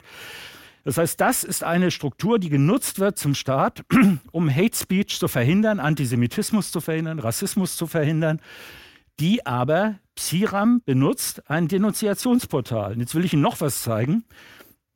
Amadeo Antonio Stiftung verteilt Preise. 2015 hat den Amadeo Antonio Preis die Gruppe Antilopengang bekommen. Ja, Sie haben eben gesehen, das war, äh, äh, es waren Sachen, die ich Ihnen gezeigt habe, die in Schulen verwendet werden, um Hate Speech zu bekämpfen. Und die Antilopengang macht 2017 dieses Lied. Das sind Rapper. Ein halbes Jahrhundert, bevor wir auf die Welt kamen, da lebten in Deutschland die Eltern unserer Eltern. Menschen zu verfolgen und zu töten hat sich geil gemacht. Später haben sie dann gesagt, dass Hitler es alleine war. Oma und Opa tobten sich aus und sprengten die Zivilisationsfesseln auf. Ein rauschendes Fest, bis die Alliierten kamen und ihnen gegen ihren Willen die Demokratie aufzwangen. Atombombe auf Deutschland, alles Gute kommt von oben. Wäre es nicht praktischer, wenn da, wo vorher Deutschland war, in ein paar Jahren ein Baggersee entsteht, alle könnten schwimmen, Enten füttern, Tretboot fahren, wäre das nicht die Lösung des Problems? Atombombe auf Deutschland, dann ist Ruhe im Karton und so weiter. Das sind die Leute, die ausgezeichnet werden, von einer, damit sie sich gegen Hate Speech wehren können. Es ist äh, mit Unterstützung des Bundesfamilienministeriums. Ich finde es ziemlich grotesk. Ja? Das ist also die Struktur. Wie ist sowas möglich? Wie ist überhaupt möglich? Sie können sich über alles unterhalten. Warum muss ausgerechnet ein Stasi-EM mit einer sechs Zentimeter dicken Akte Vorsitzende von dieser Stiftung werden? Ja? Und dann wieder Leute bearbeiten mit Zersetzung. Also okay, das ist eine Sache, da habe ich doch mal eine Frage, wie das aussieht. Und ich würde gerne, ich würde gerne klagen gegen Siram und ich werde jetzt den Verfassungsschutzpräsidenten von Thüringen anschreiben, der hier im Beirat sitzt, ob er mir hilft, die Adresse von Siram festzustellen, damit ich klagen kann. Er wird ja als Verfassungsschutzpräsident sicherlich ein Interesse daran haben, dass in Deutschland Rechtssicherheit ist.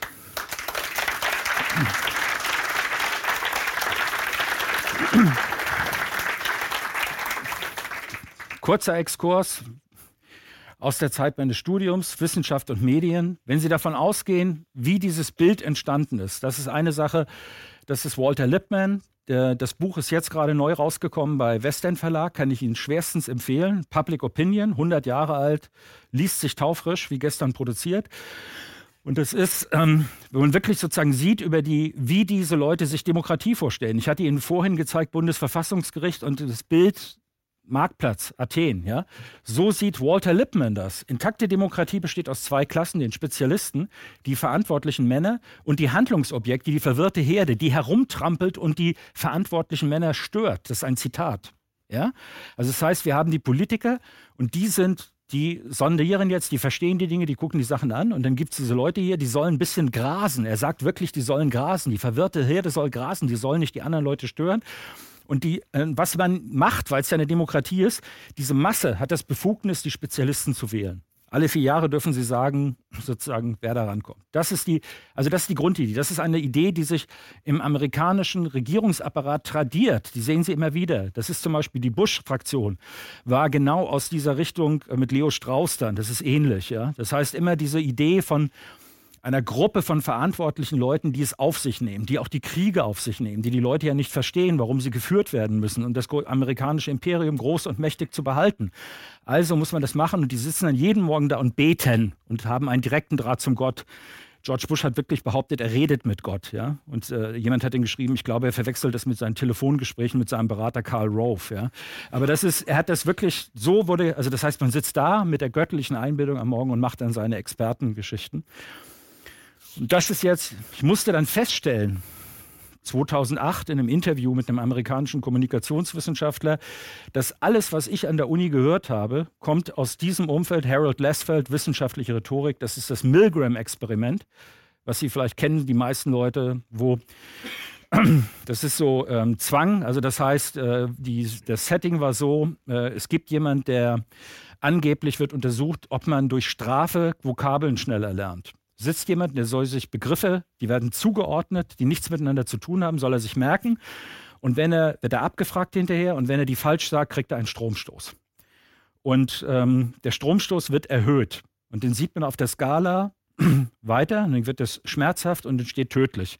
Und dann steht dahinter immer ein Wissenschaftler und sagt, äh, äh, sagt er, ich kann doch jetzt nicht, und der schreit dann. Die haben Schauspieler, der schreit, oh, ich halte halt es nicht mehr aus und so weiter. Bitte hört auf, lasst mich hier raus. Und dann sagen die, ich will aufhören. Und dann sagt, da kommt ein Wissenschaftler, sagt, das gehört hier zum, zum Aufbau. Und ich sage Ihnen, ich übernehme die Verantwortung, führen Sie das Experiment weiter durch. 280 Volt. Ja? Und dann geht es darum, wie viele Leute, das ist in, auch in Spielfilmen vorgekommen, es war schockierend, wie viele Leute bereit sind, aufgrund von einer Autorität tödlich zu wirken. Ja? Der Anteil der Leute, die das macht, ist frappierend hoch. Das ist eben und interessant, das hat nichts mit Bildung zu tun und so weiter. Das ist, äh, wer dann tatsächlich aussteigt. Also das sind alles Experimente gewesen, die im Auftrag des Militärs oder des Geheimdienstes angeordnet wurden. Dieser gesamte Umfeld der Studien ist ein staatlicher Forschungsauftrag. Alles, was ich gehört habe, oder sagen wir 80, 90 Prozent, ja, ist in diesem Umfeld, wie kriegt man das klar, dass man Leute beeinflussen kann ähm, oder wie kann man Zwang ausüben. Ja? Und es gibt ein ganz wichtiges Experiment, ist dieses hier, Solomon Ash, 51, auch ganz einfach, kriegen Sie eine Karte in die Hand und da ist dieser Balken drauf. Und dann wird gefragt, kriegen Sie eine zweite Karte? Da sind diese drei Balken drauf. Nimmt man die erste Karte weg und sagt, welcher Balken ist genauso lang wie der erste? Das ist für Leute mit Dioptrie 20 immer noch lösbar, ja, wenn sie nicht vollkommen blind sind. Und wenn die Leute unbeeinflusst sind, sagen natürlich 100 Prozent der Leute, Balken B ist genauso lang wie Balken X. Und jetzt ist diese Situation, sieben Leute und sechs sind instruiert als Schauspieler. Und sechs Leute, immer, man hat immer mehr gemacht. Einer, zwei, drei, vier, fünf. Bis sechs Leute sagen, Balken C ist genauso lang wie Balken X. Und wenn Sie sechs Leute haben, die vor Ihnen sagen, dieser Balken ist länger, sagen 37 Prozent der Probanden, Balken C ist genauso lang wie Balken X. Und es gibt drei Gruppen. Es gibt Leute, die denken, sie haben es falsch verstanden. Es gibt Leute, die keinen Konflikt wollen und lieber das sagen, was die Mehrheit sagt. Und es gibt sogar Leute, das kann man heute zeigen, die in ihrem Gehirn diesen Balken so zurechtbiegen, dass er genauso lang ist. Ja, also sozusagen die Wahrnehmung verändern. Ja? Und das ist, wenn Sie jetzt sehen, das ist eine reine Wahrnehmung. Das zeigt, wie sehr wir soziale Wesen sind, die auf diesen Druck äh, äh, sozusagen reagieren. Und das ist ja auch vollkommen klar. Wir sind, wir können nur in Gruppen existieren. Und wenn alle von uns ständig individuelle Entscheidungen treffen würden, ohne sich darum zu kümmern, was die anderen Sachen, stellen sich eine Gruppe vor, die einen Mammut jagen will. Viel Vergnügen. Ich gehe mit dem Speer, nee, wir treiben den da hinten hin, nee, ich gehe auf den Baum, ja. Wenn die sich nicht einigen, was sie machen, eine menschliche Gruppe ist nicht überlebensfähig, wenn sie nicht ein Instrument hat, um Konsens zu erzwingen. Das gibt es also. Und das ist sozusagen hier das, was gemessen wird. Das heißt, das kennen Sie auch alle. Wir haben von unserer Erziehung, sollen wir individuelle Wesen sein und vernünftig. Aber Sie wissen, wie das ist, wenn man alleine ist und die anderen denken alle was anderes. Wir haben ganz feine Sensorik dafür, wie gut wir ankommen, ja, wie die Leute auf uns reagieren. Und isoliert zu werden, also das ist das Zersetzung, wenn Sie es vorher angesehen Isoliert zu haben, ist ein starker Impuls, sich da rauszubewegen. Also das heißt, dabei in die Gruppe wieder zurückzukommen. Isolationsfurcht, die Furcht davor, zu einer sozusagen rauszufallen aus der Gesellschaft, ist ein starkes Motiv. Ja? Und das ist so, dass was dabei passiert, das hat jetzt meine Professorin, Nölle Neumann, die hat sich damit beschäftigt, die Schweigespirale. Das heißt, sie merken, sie sind alleine und dann verstummen sie. Und das sorgt dafür, dass die anderen lauter reden. Und dann ist das ein Prozess, an dem am Ende eine Meinung sich durchsetzt. Das war ihre These. Ich halte das immer noch für sehr klug, alle ihre Studien. Das Problem ist, dass sie immer das gemacht hat für die CDU. Ja, sie war immer, war nie unterwegs in eine andere Richtung. Aber das Prinzip können Sie jetzt in allem, was die Medien machen, sehr gut verfolgen. Sie können es auch in Ihrem Privatleben überall sehen. Das heißt, diese Variante, wie erleben Sie, ist das eine Mehrheit? Sie hat so Versuche gemacht, Eisenbahnabteil, sechs Leute und dann gesagt, drei Leute sagen jetzt das, drei Leute sagen das, was meinst du? Dann redet man. Aber fünf zu eins redet man vielleicht nicht. Und dann konnte man sehen, wie stark Meinungen in der Gesellschaft sind. Und das, wer uns jetzt das Bild liefert, wie stark Meinungen sind, sind die Medien. Abgesehen von ihrem privaten Umfeld. Aber das wäre eine Studie, die ich Ihnen auch noch hätte zeigen können am Anfang, dass immer mehr Menschen sagen, dass das Bild, was ihnen in den Medien vermittelt wird, aus ihrer Sicht nichts zu tun hat mit dem, was sie privat erleben. Das hat mit meinem Leben nichts mehr zu tun. Das wird ganz oft gesagt. Ja? Okay, das ist und eine weitere wichtige Sache, das ist eine ganze Gruppe gewesen, das sagt man Gatekeeper. Also das heißt die Schleusenwärter. Wenn ich jetzt 2000, 1990 mit einem Thema zum ZDF ging, musste ich das dem Redakteur vorlegen. Und dann hat der Redakteur gesagt, finde ich gut, finde ich nicht gut. Der wäre der Schleusenwärter. Ja, der also das heißt, hier kommen die ganzen Vorschläge und nur einiges geht durch. Und das ist hier Sie, die Rezipienten, also die Leute, die es sehen. Das heißt, solange das so war, konnte man über in den Rundfunkanstalten, auch in den Zeitungen, konnten diese Gatekeeper, die Schleusenwärter, bestimmen, was durchgelassen wird und was nicht durchgelassen wird. Ja? Heute ist das mit dem Internet anders. Das ist chaotischer. Sie können lauter Rückmeldungen geben. Und Sie müssen sich auch darüber im Klaren sein, dass diese Rückmeldungen sind auf der einen Seite interessant, auf der anderen Seite, wenn ich das desavouieren will, dann sorge ich dafür, dass ganz skurrile Rückmeldungen reinkommen, ja, damit wieder im Zersetzungsbetrieb man sagen kann, das ist ja furchtbar, was da im Internet, Leute, hört auf. Guckt die Qualitätsmedien, da werdet ihr informiert. Oder meldet euch nicht zurück. Kommen wir nochmal weiter. Aber wichtig, dieser Schleusenwärter. Haben Sie das Bild im Kopf? Wer macht die Schleuse auf für die Sachen, die Sie zu sehen kriegen? Nach welchen Kriterien? Erfahren Sie was darüber? Und das wollte ich Ihnen zeigen. 50er, 60er Jahre USA. Da hat die CIA 3000 Mitarbeiter in den Medien gehabt. Darunter, gucken Sie mal an, hier Walter Lippmann, einer der aktivsten Kommentatoren. Aber gucken Sie sich die Liste an. New York Herald, Newsweek, New York Times, das ist hier das Who's Who der amerikanischen Medien. Das sind jetzt nicht Leute, die da mitmachen, weil sie bezahlt werden, sondern die meisten von denen machen aus Überzeugung mit. Aber sie sind so wie die Integrity Initiative, waren die ansprechbar, wenn was passiert, dass entsprechend der Interessen der amerikanischen Regierung in den Medien das Bild erzeugt wird. Das sind die Schleusenwärter größtenteils, die dann über die Schweigespirale dafür sorgen, was sie denken. Das war die, sie können es nicht 100 Prozent beeinflussen, aber sie können den Diskurs in den Nachrichten auf diese Weise steuern, mitsteuern. Und das ist etwas, wir haben gesehen, Integrity Initiative, Sie sehen hier Operation Mockingbird, das ist quasi die Brutalo-Variante hier mit 3000 Leuten. Aber das wird ständig, es wird ständig weiter daran gearbeitet. Das heißt, wir müssen als Journalisten sehr wohl darauf achten, wie werden wir da eigentlich bearbeitet? Haben wir vielleicht einen Chefredakteur, der hier sitzt? Beim ZDF war der Intendant vom BND. Wissen Sie das? Holzammer. Der Chefredakteur vom Fernsehen war vom BND, Apel. Das ist, äh, das wollte ich sagen, Animal Farm. Kennen Sie vielleicht äh, George Orwell? Haben einige von Ihnen vielleicht in der Schule gesehen als Zeichentrickfilm und Sie wissen nicht, dass er von der CIA produziert worden ist. George Orwell war ja im spanischen Bürgerkrieg, war Freund der Anarchisten und hat Animal Farm geschrieben, nachdem er gesehen hat, wie die Anarchisten von den Moskau-treuen Kommunisten gemeinsam mit den Faschisten abgeräumt wurden. Und daraus wurde bei der CIA die sozusagen das große, der große Kampf gegen den Kommunismus. Ja? Also das war für ihn war wie diese Revolution in Katalonien. Das ist ein wunderschönes Buch, Mein Katalonien, wo er beschreibt, wie in diesem einen Jahr in Spanien eine andere Gesellschaft möglich wird. Das war so beeindruckend, dass in der Franco-Zeit verboten war, darüber zu reden. Die Leute durften nicht reden, die durften nicht erzählen, was sie erlebt haben damals. Also äh, Orwell beschreibt das, es war das erste Mal, dass man ein Gefühl haben konnte, wie eine andere Gesellschaft aussehen, hätte aussehen können. Es gab zum ersten Mal, die Frauen waren gleichberechtigt, es gab keine, äh, keine unterernährten Kinder mehr. Es ist nie so viel Fernsehen, äh, Fernsehen sag schon, Theater und, und äh, Literatur produziert worden in der Zeit. Und die Bevölkerung hat den Antrieb übernommen. Das heißt, die anarchistische Gewerkschaft hat den Antrieb damals übernommen und hat ihre Parteiführung beiseite geschafft. Das war also eine bevölkerungsinduzierte Entwicklung. Hochinteressant zu sehen. Viel von dem, was man sich vorstellt, wie eine Gesellschaft aussehen könnte, hat in diesem ein Jahr passiert, bis es abgeräumt wurde. Darüber ist das Buch von Orwell und das hat die CIA daraus gemacht. Ja. Aber jetzt kommen wir zu Schweden. Das hier ist Olof Palme. Und hier schwedischer Ministerpräsident, Sozialdemokrat. Schweden war, die schwedischen Sozialdemokraten waren die mächtigsten der Welt. Also der schwedische Staat, das kennen Sie so ein bisschen noch, äh, sozusagen Sozialleistungen, äh, wie die waren.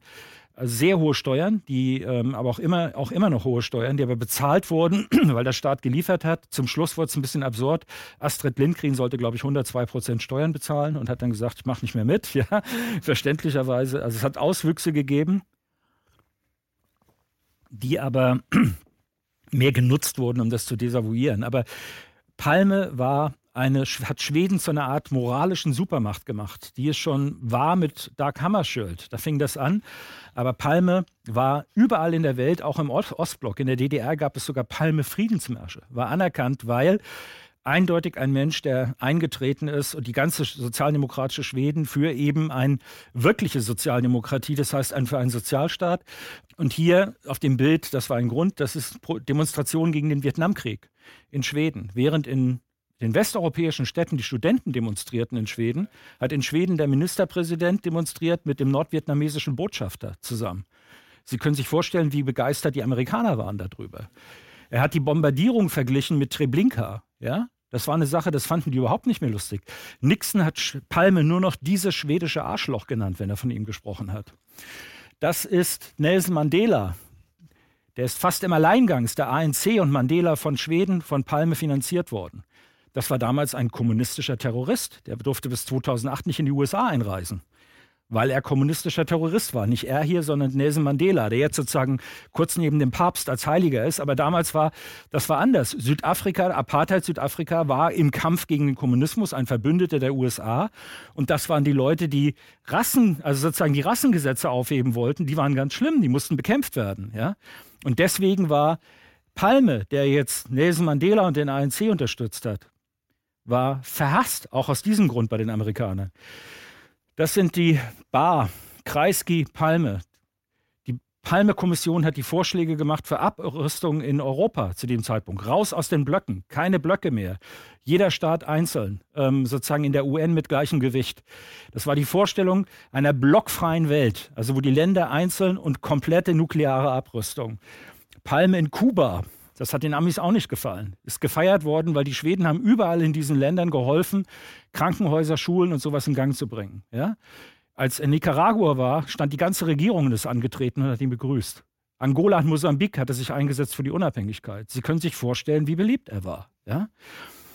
Und das war, hat einen riesen Eindruck hinterlassen. Wenn Sie heute in der dritten Welt oder auch nur nach Griechenland, das reicht schon, gehen, ja. Palme ist ein Wort, der sozusagen mit Zauberklang für die, auf der ganzen Welt immer noch für Schweden. Die leben immer noch von diesem Ruf. Ja. War, was Sie wissen müssen, Schweden war nicht neutral, wie immer gesagt wird, es war blockfrei. Und es war in die NATO-Planung eingebunden seit 1960. Schweden hat geteilt in eine linke und eine rechte Bevölkerung, die Rechte die Oberschicht, die Demokratie in Schweden erlaubt haben, aus Angst, dass sowas wie die sowjetische Revolution 1917 stattfinden konnten. Deswegen ist die Demokratie eingeführt worden vom Adel. Und die dachten jetzt, also Schweden, wenn der Krieg ausgebrochen wäre hier in Europa, wäre die gesamte amerikanische Luftwaffe nach Schweden verlagert worden.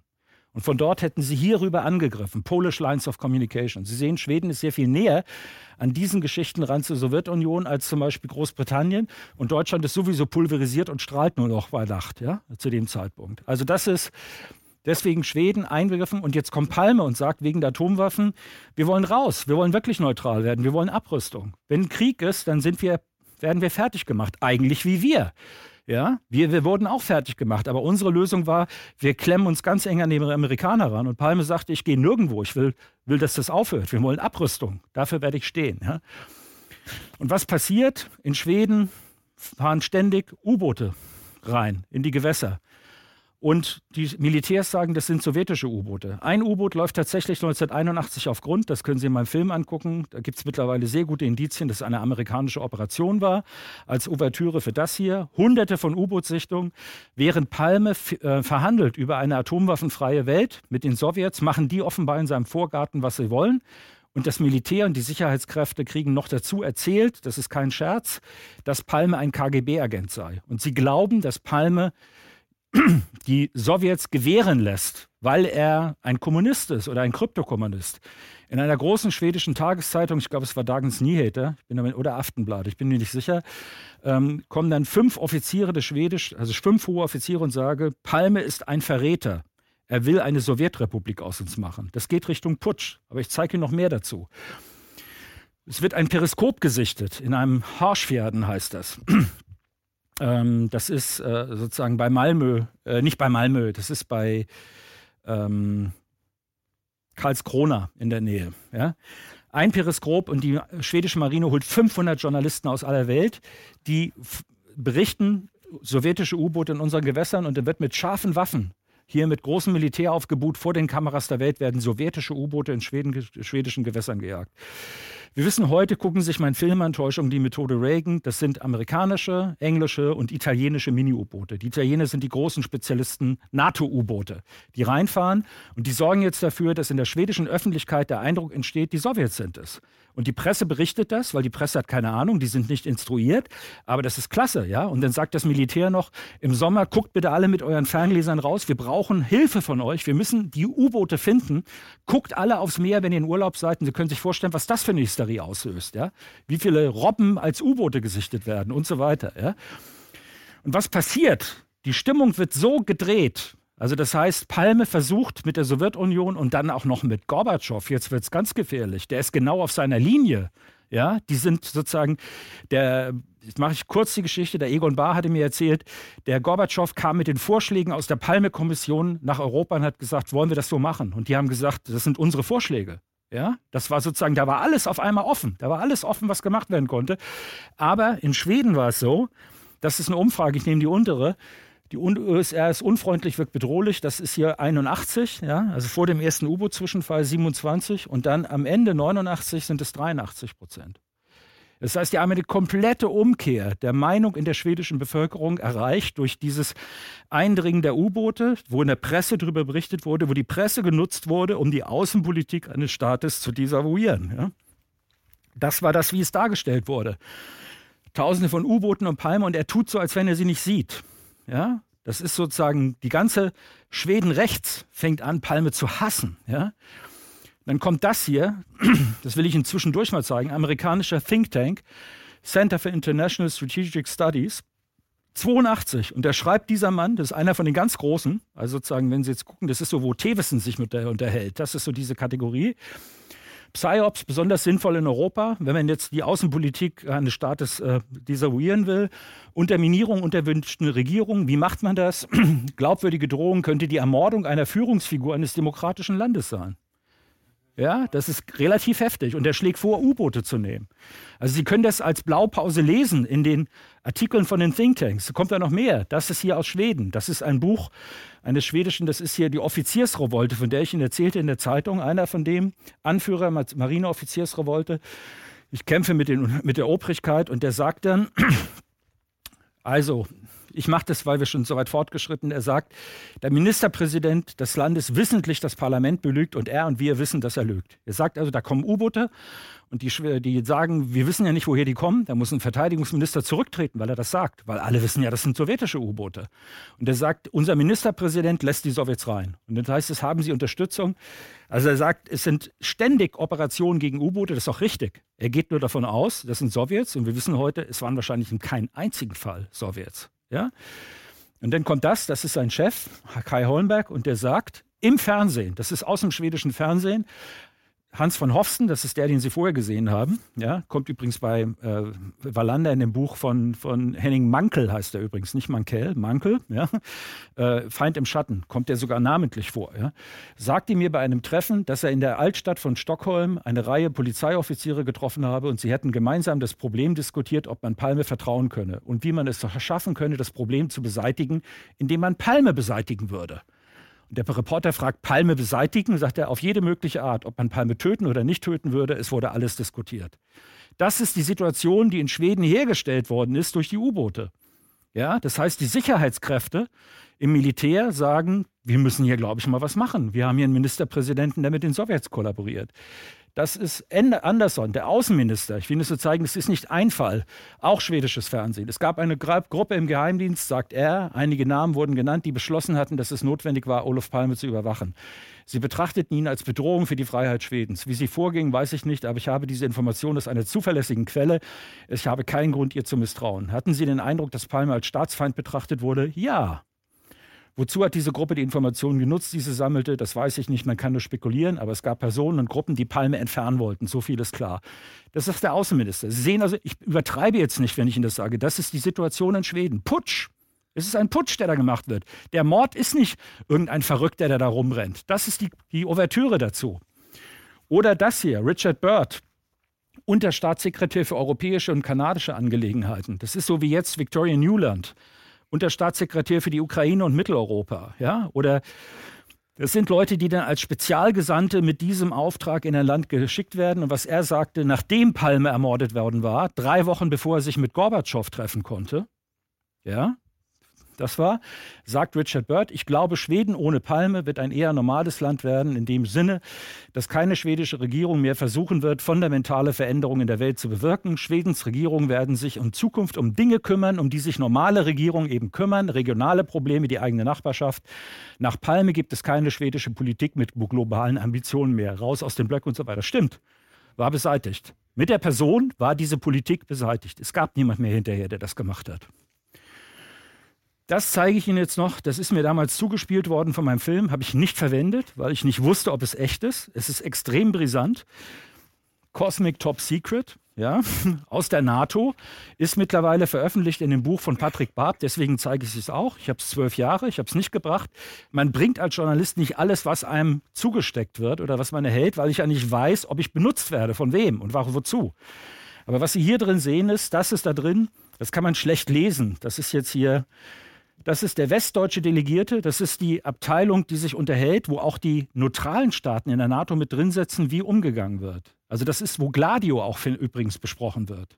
Es gibt zwei Strukturen, eine nur für die NATO-Staaten und eine für NATO und neutrale Staaten. Die sind mit dabei. Das ist die ich habe das direkt von einem Staatssekretär, BND, ähm, äh, hoher BND-Beamter, von der mir das bestätigt hat, der in dem Gremium mit den Neutralen mit drin war und sagte, das ist das wichtige Gremium gewesen. Was sie sagten war, der westdeutsche Delegierte meint, die gesamte Nordflanke sei in Gefahr wegen der Absicht des schwedischen Premierministers Palme, eine nuklearwaffenfreie Zone in Nordeuropa zu schaffen. Der britische Delegierte betrachtet die Reise Olof Palmes als größte Gefahr für die NATO überhaupt.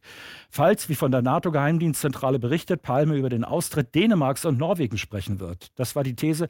Ich glaube nicht, dass das stimmt, aber so wurde das berichtet. Also Palme wäre, das wäre nicht durchsetzbar gewesen. Aber es wurde behauptet, er will die Leute, er will Schweden und Dänemark aus der, äh, Norwegen und Dänemark aus der NATO rausholen. Ja?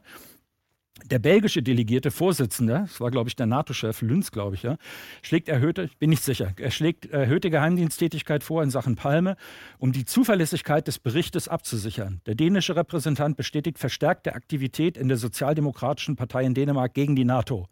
Der norwegische Repräsentant will SOPS, also der Zentrale, Namen früherer führender Anti-NATO-Aktivisten übergeben.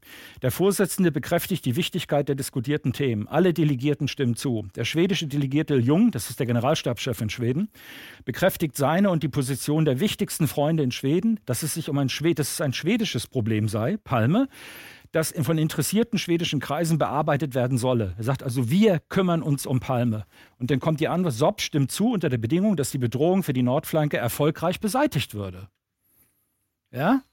Wenn dieses Dokument stimmt, ist das sozusagen, und dann ist das Treffen, er will mit Gorbatschow über diese nukleare waffenfreie Zone reden. Gorbatschow ist dafür. Sie können sich vorstellen, Palme und Gorbatschow zusammen, was daraus passiert wäre. Und vorher wird er ermordet, angeblich von einem verrückten Einzeltäter. Ja. Gorbatschow sagt in meinem Film am Ende, ein Interview, das war kein Einzelmord, das war ein politischer Mord. Dann fragt er, was nicht von mir ist, auch vom schwedischen Fernsehen. Und dann fragt er, wieso ein politischer Mord? Weil es zu viele Leute gab, die nicht wollten, dass es eine bessere Welt gibt. Und das sollte ich rausnehmen in dem Film. Das wollte die ZDF-Redakteure gesagt, das kann der Gorbatschow so nicht meinen, das muss der irgendwie anders, das müssen wir einordnen und so. So ging das los. Ja. Gut, lassen wir das. So, alles, was Sie jetzt gehört haben, wenn Sie bei der CIA wären und Sie wüssten jetzt, was für ein blöder Haufen die Medien sind, und Sie wissen, Sie haben vorher sozusagen das im Kopf mit dem Verfassungsgericht. Und das ist die zentrale Stelle der Demokratie. Kost konstituierend. Und Sie sehen, dieser Apparat ist manipulierbar. Ganz einfach. 3000 Leute von uns und die machen, was wir wollen. Und wir können die ganze Außenpolitik von dem Land, die Journalisten, die angeblichen Wachhunde, sind so kleine Schoßhunde, die sozusagen zu nichts auf die Reihe kriegen. Wie würden Sie darauf reagieren? Die müssten dann entweder sagen, wir müssen dafür sorgen, dass der Journalismus wieder richtig funktioniert, sozusagen Trainingsprogramme für unsere Hunde, Jagdhunde wiederherstellen, keine Schoßhunde mehr, alles aufpumpen, damit es so sich nicht äh, täuschen lässt, denn es könnte ja auch der Feind machen, sie so zu täuschen. Nicht nur wir, wenn wir es können, kann es die anderen auch. Oder sie sagen sich, wir müssen den ganzen Apparat unter Kontrolle kriegen und müssen versuchen, also Schluss mit Demokratie. Und wir sagen, wir machen jetzt Propaganda damit die andere Seite da nicht rein kann. Wir müssen den Apparat in die Finger kriegen. Jetzt können Sie gucken, wie die Realität ist. Sie dürfen selber entscheiden, was Sie meinen, welche Entscheidung getroffen wird oder welche Richtung das geht. Ich bitte das als Gedankenexperiment. Stellen Sie sich vor, also alles hat man verbessert, alles ist optimiert worden, aber nicht das Mediensystem, nicht wie wir darauf reagieren. Das ist hier Assange. Habe ich gerade gelesen, übrigens, dieser schöne Bart, der kommt dadurch, dass sie ihm extra vorher keine Rasierapparate mehr gegeben haben, damit er diesen Bart entwickelt, damit man solche Fotos machen kann.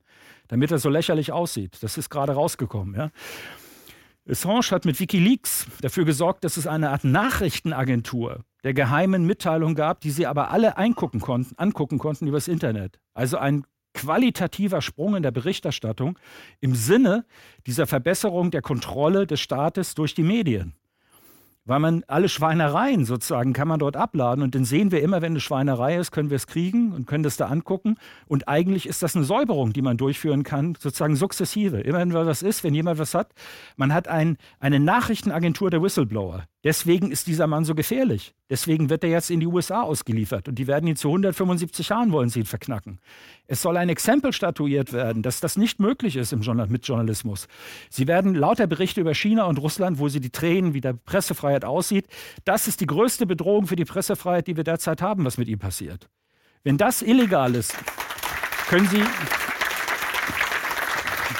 werde ich bei meiner nächsten Reise in die USA kann ich abgeräumt werden. Weil ich habe ja die Sachen über äh, sozusagen über Reagans äh, geheime Machenschaften gemacht. Das ist das, was da, das ist der Druck, der dann da ist. Und Sie brauchen, beim ZDF wissen die Leute schon, dass man Probleme kriegt, wie man das, wenn man sich mit sowas beschäftigt. Also das ist die, das ist die Situation, vor der wir jetzt stehen. Und jetzt will ich Ihnen das zeigen. Bertolt Brecht in den 20er Jahren, da kommt das Radio auf. Gibt es in Deutschland Radio? Privatradio. Ja? Und dann sagt Bertolt Brecht, der macht Heilige Johanna der Schlachthöfe als Radioprogramm, können Sie sich anhören, äh, gibt es. Der Rundfunk ist es einem Distributionsapparat in einen Kommunikationsapparat zu verwandeln. Ja? Der Rundfunk wäre der denkbar großartigste Kommunikationsapparat des öffentlichen Lebens, ein ungeheures Kanalsystem. Das heißt, er wäre es, wenn er es verstünde, nicht nur auszusenden, sondern auch zu empfangen. Also den Zuhörer nicht nur hören, sondern auch sprechen zu machen und ihn nicht zu isolieren, sondern ihn auch in Beziehung zu setzen. Die Idee ist sehr alt. Das ist die Idee, die ich Ihnen jetzt vorschlagen werde. Wir haben heute mit der Technik haben wir die Möglichkeit, sofort Rückmeldung zu geben. Das ZDF könnte sofort, könnte jeden Monat erfassen, ob die Bevölkerung der Meinung ist, dass sie eine gute Arbeit machen, dass sie äh, ausgewogen sind, ob sie pluralistisch sind, äh, ob sie mutig sind, ob sie Kritik äh, an der richtigen Stelle anbringen. Und man könnte sogar, stellen sich vor, also das sozusagen ständig erfassen und sich zu messen an der Bevölkerung. Das sollten wir Journalisten alle tun. Wir sollten uns messen an der Öffentlichkeit, nicht an unseren Chefs. Ich arbeite nicht für den Chefredakteur, auch nicht beim ZDF und auch nicht bei der Zeitung. Eigentlich arbeite ich für das große Ganze draußen. Meine Aufgabe ist, die Wahrheit zu sagen. Wie ein Arzt. Ein Arzt hat Leben zu erhalten. Als Journalist habe ich keine andere Aufgabe als die Wahrheit. Und ich muss immer überprüfen, ob das, was ich sage, stimmt. Wenn ich was falsch mache, muss ich es korrigieren. Es gibt auch viel zu wenig Möglichkeiten, wenn jemand zu Unrecht angegriffen wurde, dass er sich wehren kann. Das ist ganz schlecht organisiert. Müsste auch gemacht werden. Also die andere Seite, dass die andere Seite äh, sozusagen mehr Möglichkeit hat, sich auch in der Öffentlichkeit zu verteidigen auf Angriffe. Aber wir müssten die Journalisten müssten sich daran messen lassen. Und jetzt stellen Sie sich vor, Sie würden bestimmen, wer Chefredakteur im ZDF wird, das Publikum. Nicht die, die sozusagen der Fernsehrat, der von, äh, von, von Parteien besetzt ist. Wenn Sie, die Öffentlichkeit, mitbestimmen würden, wer Chef wird, wenn Sie sozusagen wählen Sie wahrscheinlich sowas wie Peter Scholl-Latour oder so jemanden, ja? Aber das heißt, der Nachricht, die rausginge an alle Leute, die Karriere machen wollen, wäre, du machst hier keine Karriere, wenn du dich bei den Politikern einschleimst. Du musst dich, wenn du einschleimst, bei der gesamten Bevölkerung einschleimen. Und das würde alles schlagartig sofort ändern, in welche Richtung man, man geht. Wenn Sie wüssten, ich kann nur Karriere machen, wenn ich beurteilt werde. Zum Beispiel bin ich, äh, bin ich äh, akkurat, bin ich sozusagen gewissenhaft, bin ich mutig, bin ich jemand, der die Wahrheit, der wenig Fehler macht und das sozusagen als Schulnoten von der Bevölkerung kriegen, dann ist eine gesamt andere Situation, wie man versucht, Karriere zu machen in dem Sender. Dann geht es nicht mehr darum, stromlinienförmig durchzukommen und zu gucken, mit den Parteien sich gut zu stellen. Im Gegenteil. Ja, weil da werden sie keine Karriere machen, wenn sie nur auf ein Parteiticket fahren. Das wäre also eine Möglichkeit, die man hätte. Man könnte auch sagen, das sind jetzt alles nur Sachen, die ich reinwerfen will. Das, der öffentlich-rechtliche Rundfunk verbrat 9 Milliarden in Deutschland, ja, produziert etwas weniger Fernsehen als die BBC für die Hälfte. Ja? Nicht, dass die BBC der große Maßstab ist, aber das ist sehr viel Geld. Und Sie könnten sagen, wenn Sie gucken, was hier läuft, wenn Sie die Alternativmedien gucken, was ich hab, kann das beurteilen. Ich bin in all diesen Bereichen habe ich gearbeitet. Ja? Das heißt, was dort mit Bordmitteln hergestellt wird und für was im ZDF oder in der ARD viel Geld ausgegeben wird. Und das landet nicht bei den Leuten, die es machen, leider. Ja? Also das leidet nicht äh, sozusagen in der Produktion, wenn Sie so wollen, sondern das ist oben äh, äh, Klaus Kleber 500.000 Jahresgehalt, Emma Teves 280.000. Ja? Da sozusagen, das sind, sie kriegen in der Position kriegen sie Geld. Als unten als Macher arbeiten sie mit Hungerlöhnen, wie ich Ihnen gesagt hatte. Aber sie könnten zum Beispiel sagen von den 9 Milliarden, wir nehmen mal 500.000 und machen so eine Art offener Kanal in 21, ab 21 Uhr. Da können Leute sich bewerben und dann wird hinterher vom Publikum abgestimmt, ob die das weiter sehen wollen, ob die meinen, dass sie einen guten Job machen. Und dann gibt es von dort andere Programme. Wir helfen sogar mit unseren Cracks mit. Sie können kommen und wir haben gute Journalisten, die können drehen, die können schneiden, die können die Berichte, die können texten und die helfen ihnen, das zu machen. Und so dass wir es kriegen. Oder sie kommen an, sie kommen von der Kunsthochschule, von äh, Babelsberg, von sonst wo und sagen, ich will eine Dokumentation machen dazu und dann sozusagen zu gucken, nicht, äh, also nicht zu gucken, was jetzt äh, kleine Fernsehspiel war, sowas, was sehr experimentell war, sondern richtig Journalismus und zu sagen, und Sie entscheiden darüber, ob es das in Zukunft weitergeben wird. Aber das, was von unten nachwächst an Journalisten, das lassen wir an dieser Stelle raus und wir sorgen für Vielfalt. Wir sorgen dafür, dass Leute zu Wort kommen, die bisher nicht zu Wort gekommen sind oder Gruppen zu Wort kommen, aber eben nicht als lächerliche Abteilung, wo alle abdrehen, wo keiner zuguckt, sondern richtig gut gemacht. Und das ist mittlerweile so, wir haben diese technischen Schwierigkeiten, haben wir nicht mehr. Sie können mit 20.000 Euro einen 1A-Dokumentarfilm abliefern. Sie kaufen sich einen Computer bei Aldi, da können Sie mit schneiden heute drauf. Sie kaufen sich eine Kamera, die ist HD-fähig. Sie können mit einem Appel und einem Ei, können Sie heute die Sachen machen. Wenn Sie es können, wenn Sie in der Lage sind, können Sie das. Diese ganzen technischen Schwierigkeiten sind rausgefallen. Es gibt Länder, die es tun, wie Neuseeland. Da können Sie sich bewerben mit einem Projekt und werden dann einzeln finanziert, zum Beispiel mit einem Film, den Sie machen wollen. Das führt aber immer dazu, solche Sachen, dass von unten was nachwächst und nicht ein hermetischer Block, der nur als Sender agiert. Unsere Sender sind Sur-Sender, sie sind Nicht-Empfänger. Sie machen keine Rückmeldung. Sie interessieren sich in Wirklichkeit auch gar nicht dafür, wie die Bevölkerung denkt und agiert. Das kann ich beurteilen. Das ZDF ist sich selbst genug mit 6000 Mitarbeitern. Die waren größer als Mosfilm. Das ist ein eigenes Universum. Die brauchen gar keine Außenwelt. Auch die Beurteilung, wie gut die Filme sind, das ist vielleicht noch Quote. Aber das ist nicht wirklich, sie werden nicht angedockt. Es gibt, wir haben diese Möglichkeiten heute alle sozusagen abzufragen. Und das ist nicht also nicht sozusagen das, was als Facebook- oder YouTube-Kommentar kommt, sondern man müsste das systematisch machen, um das, damit man es valide hat und nicht nur die Meckerer da drin hat. Aber all diese Rückmöglichkeiten werden keinesfalls in Anspruch genommen, ja, werden nicht durchgeführt. Und denken Sie, das Wichtigste wäre, wenn man, Sie können mit solchen Stellschrauben, wie wer Karriere macht, können Sie den ganzen Apparat kontrollieren. Wenn klar ist, es macht jemand Karriere, der brav auf Parteilinie ist dann werden alle darunter sich aussortieren, weil nur Verrückte, die irgendwie anders agieren, aussteigen. Wenn Sie aber wissen, Sie machen nur Karriere, wenn Sie wirklich als Journalist arbeiten, das heißt, sich dafür interessieren, was los ist, als, als, Kritiker losgehen, nach irgendwelchen Schweinereien suchen, nicht gucken und ab und zu auch die Hand beißen, die sie füttert. Das gehört dazu. Ja? Dann und dafür belohnt werden. Für was wird man belohnt? Für was wird man bestraft? Dann ändern sie das ganze System von dort aus. Und der, der öffentlich-rechtliche Apparat ist das, wo wir angreifen könnten, also wo wir sozusagen einen Anspruch auch hätten, der anders funktioniert als jetzt die privatwirtschaftlichen Zeitungen. Und wir müssten wahrscheinlich sogar öffentlich-rechtliche Zeitungen haben, weil wir in vielen Bereichen gar keine Zeitung mehr haben. Wir haben entweder eine oder gar keine. Das heißt, diese Vielfalt, die mal da war durch das ähm, kapitalistische Pressesystem, gibt es nicht mehr. Und wahrscheinlich müssten wir sogar anfangen, öffentlich-rechtliche Zeitungen herzustellen, aber bitte nicht für 9 Milliarden, die brauchen wir dafür nicht. Das geht mit viel, viel weniger. Das kann ich Ihnen sagen, wie das geht. Ja? Also das wäre eine Möglichkeit, ein solides, breites, mit einem, mit einem Debattenraum, wie das Professor Mausfeld nennt, der wirklich breit ist, wo das nicht diese, äh, dieser Wanderzirkus der 60 Leute, die in Talkshows auftreten ist, sondern auch mal ein paar andere Stimmen. Ja? So, und damit denken Sie einfach selber, Sie sind die Staatsbürger und fangen Sie an, nach, vielleicht nachzudenken, wie so etwas aussehen könnte und was gefordert ist vom Bundesverfassungsgericht, wie, was das Mediensystem leisten soll. Vergleichen Sie es mit dem, was wir jetzt haben und werden Sie sehen, das ist nicht besonders gut und wie könnte man das ändern. Und das wäre eine wirklich gute politische Forderung, weil wenn wir darüber richtig reden können, wenn wir den Marktplatz von Athen im Fernsehen hätten und im Radio und in den Zeitungen, dann kommen wir auch zu anderen politischen Entscheidungen. Wir haben ganz viele Bereiche, bei denen wir sehr schnell massiv entscheiden müssen. Stichwort Umwelt und Klima. Wir haben Entscheidungen, wo Sie alle die Entscheidung aufgedrückt bekommen. Zum Beispiel bei der Flüchtlingsfrage gab es keinen Konsens, wurde einfach gemacht. Egal wie Sie dazu stehen, nicht in Ordnung, so eine Entscheidung, die alle betrifft, so durchzusetzen. Oder es gibt Entscheidungen, zum Beispiel in der, äh, von den äh, jetzt 5G oder wenn Sie sowas nehmen, das wird ja alles nicht diskutiert. Ja, also das heißt, es wird nicht verhandelt, es wird nicht in den, in den Dimensionen ausgelotet. Das ist eine Sache, die originäre Aufgabe vom Mediensystem wäre. Ja?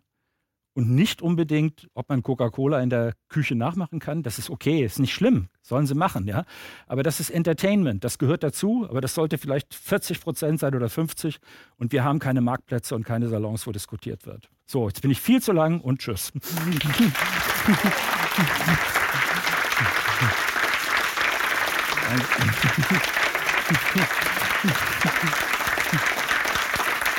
Danke.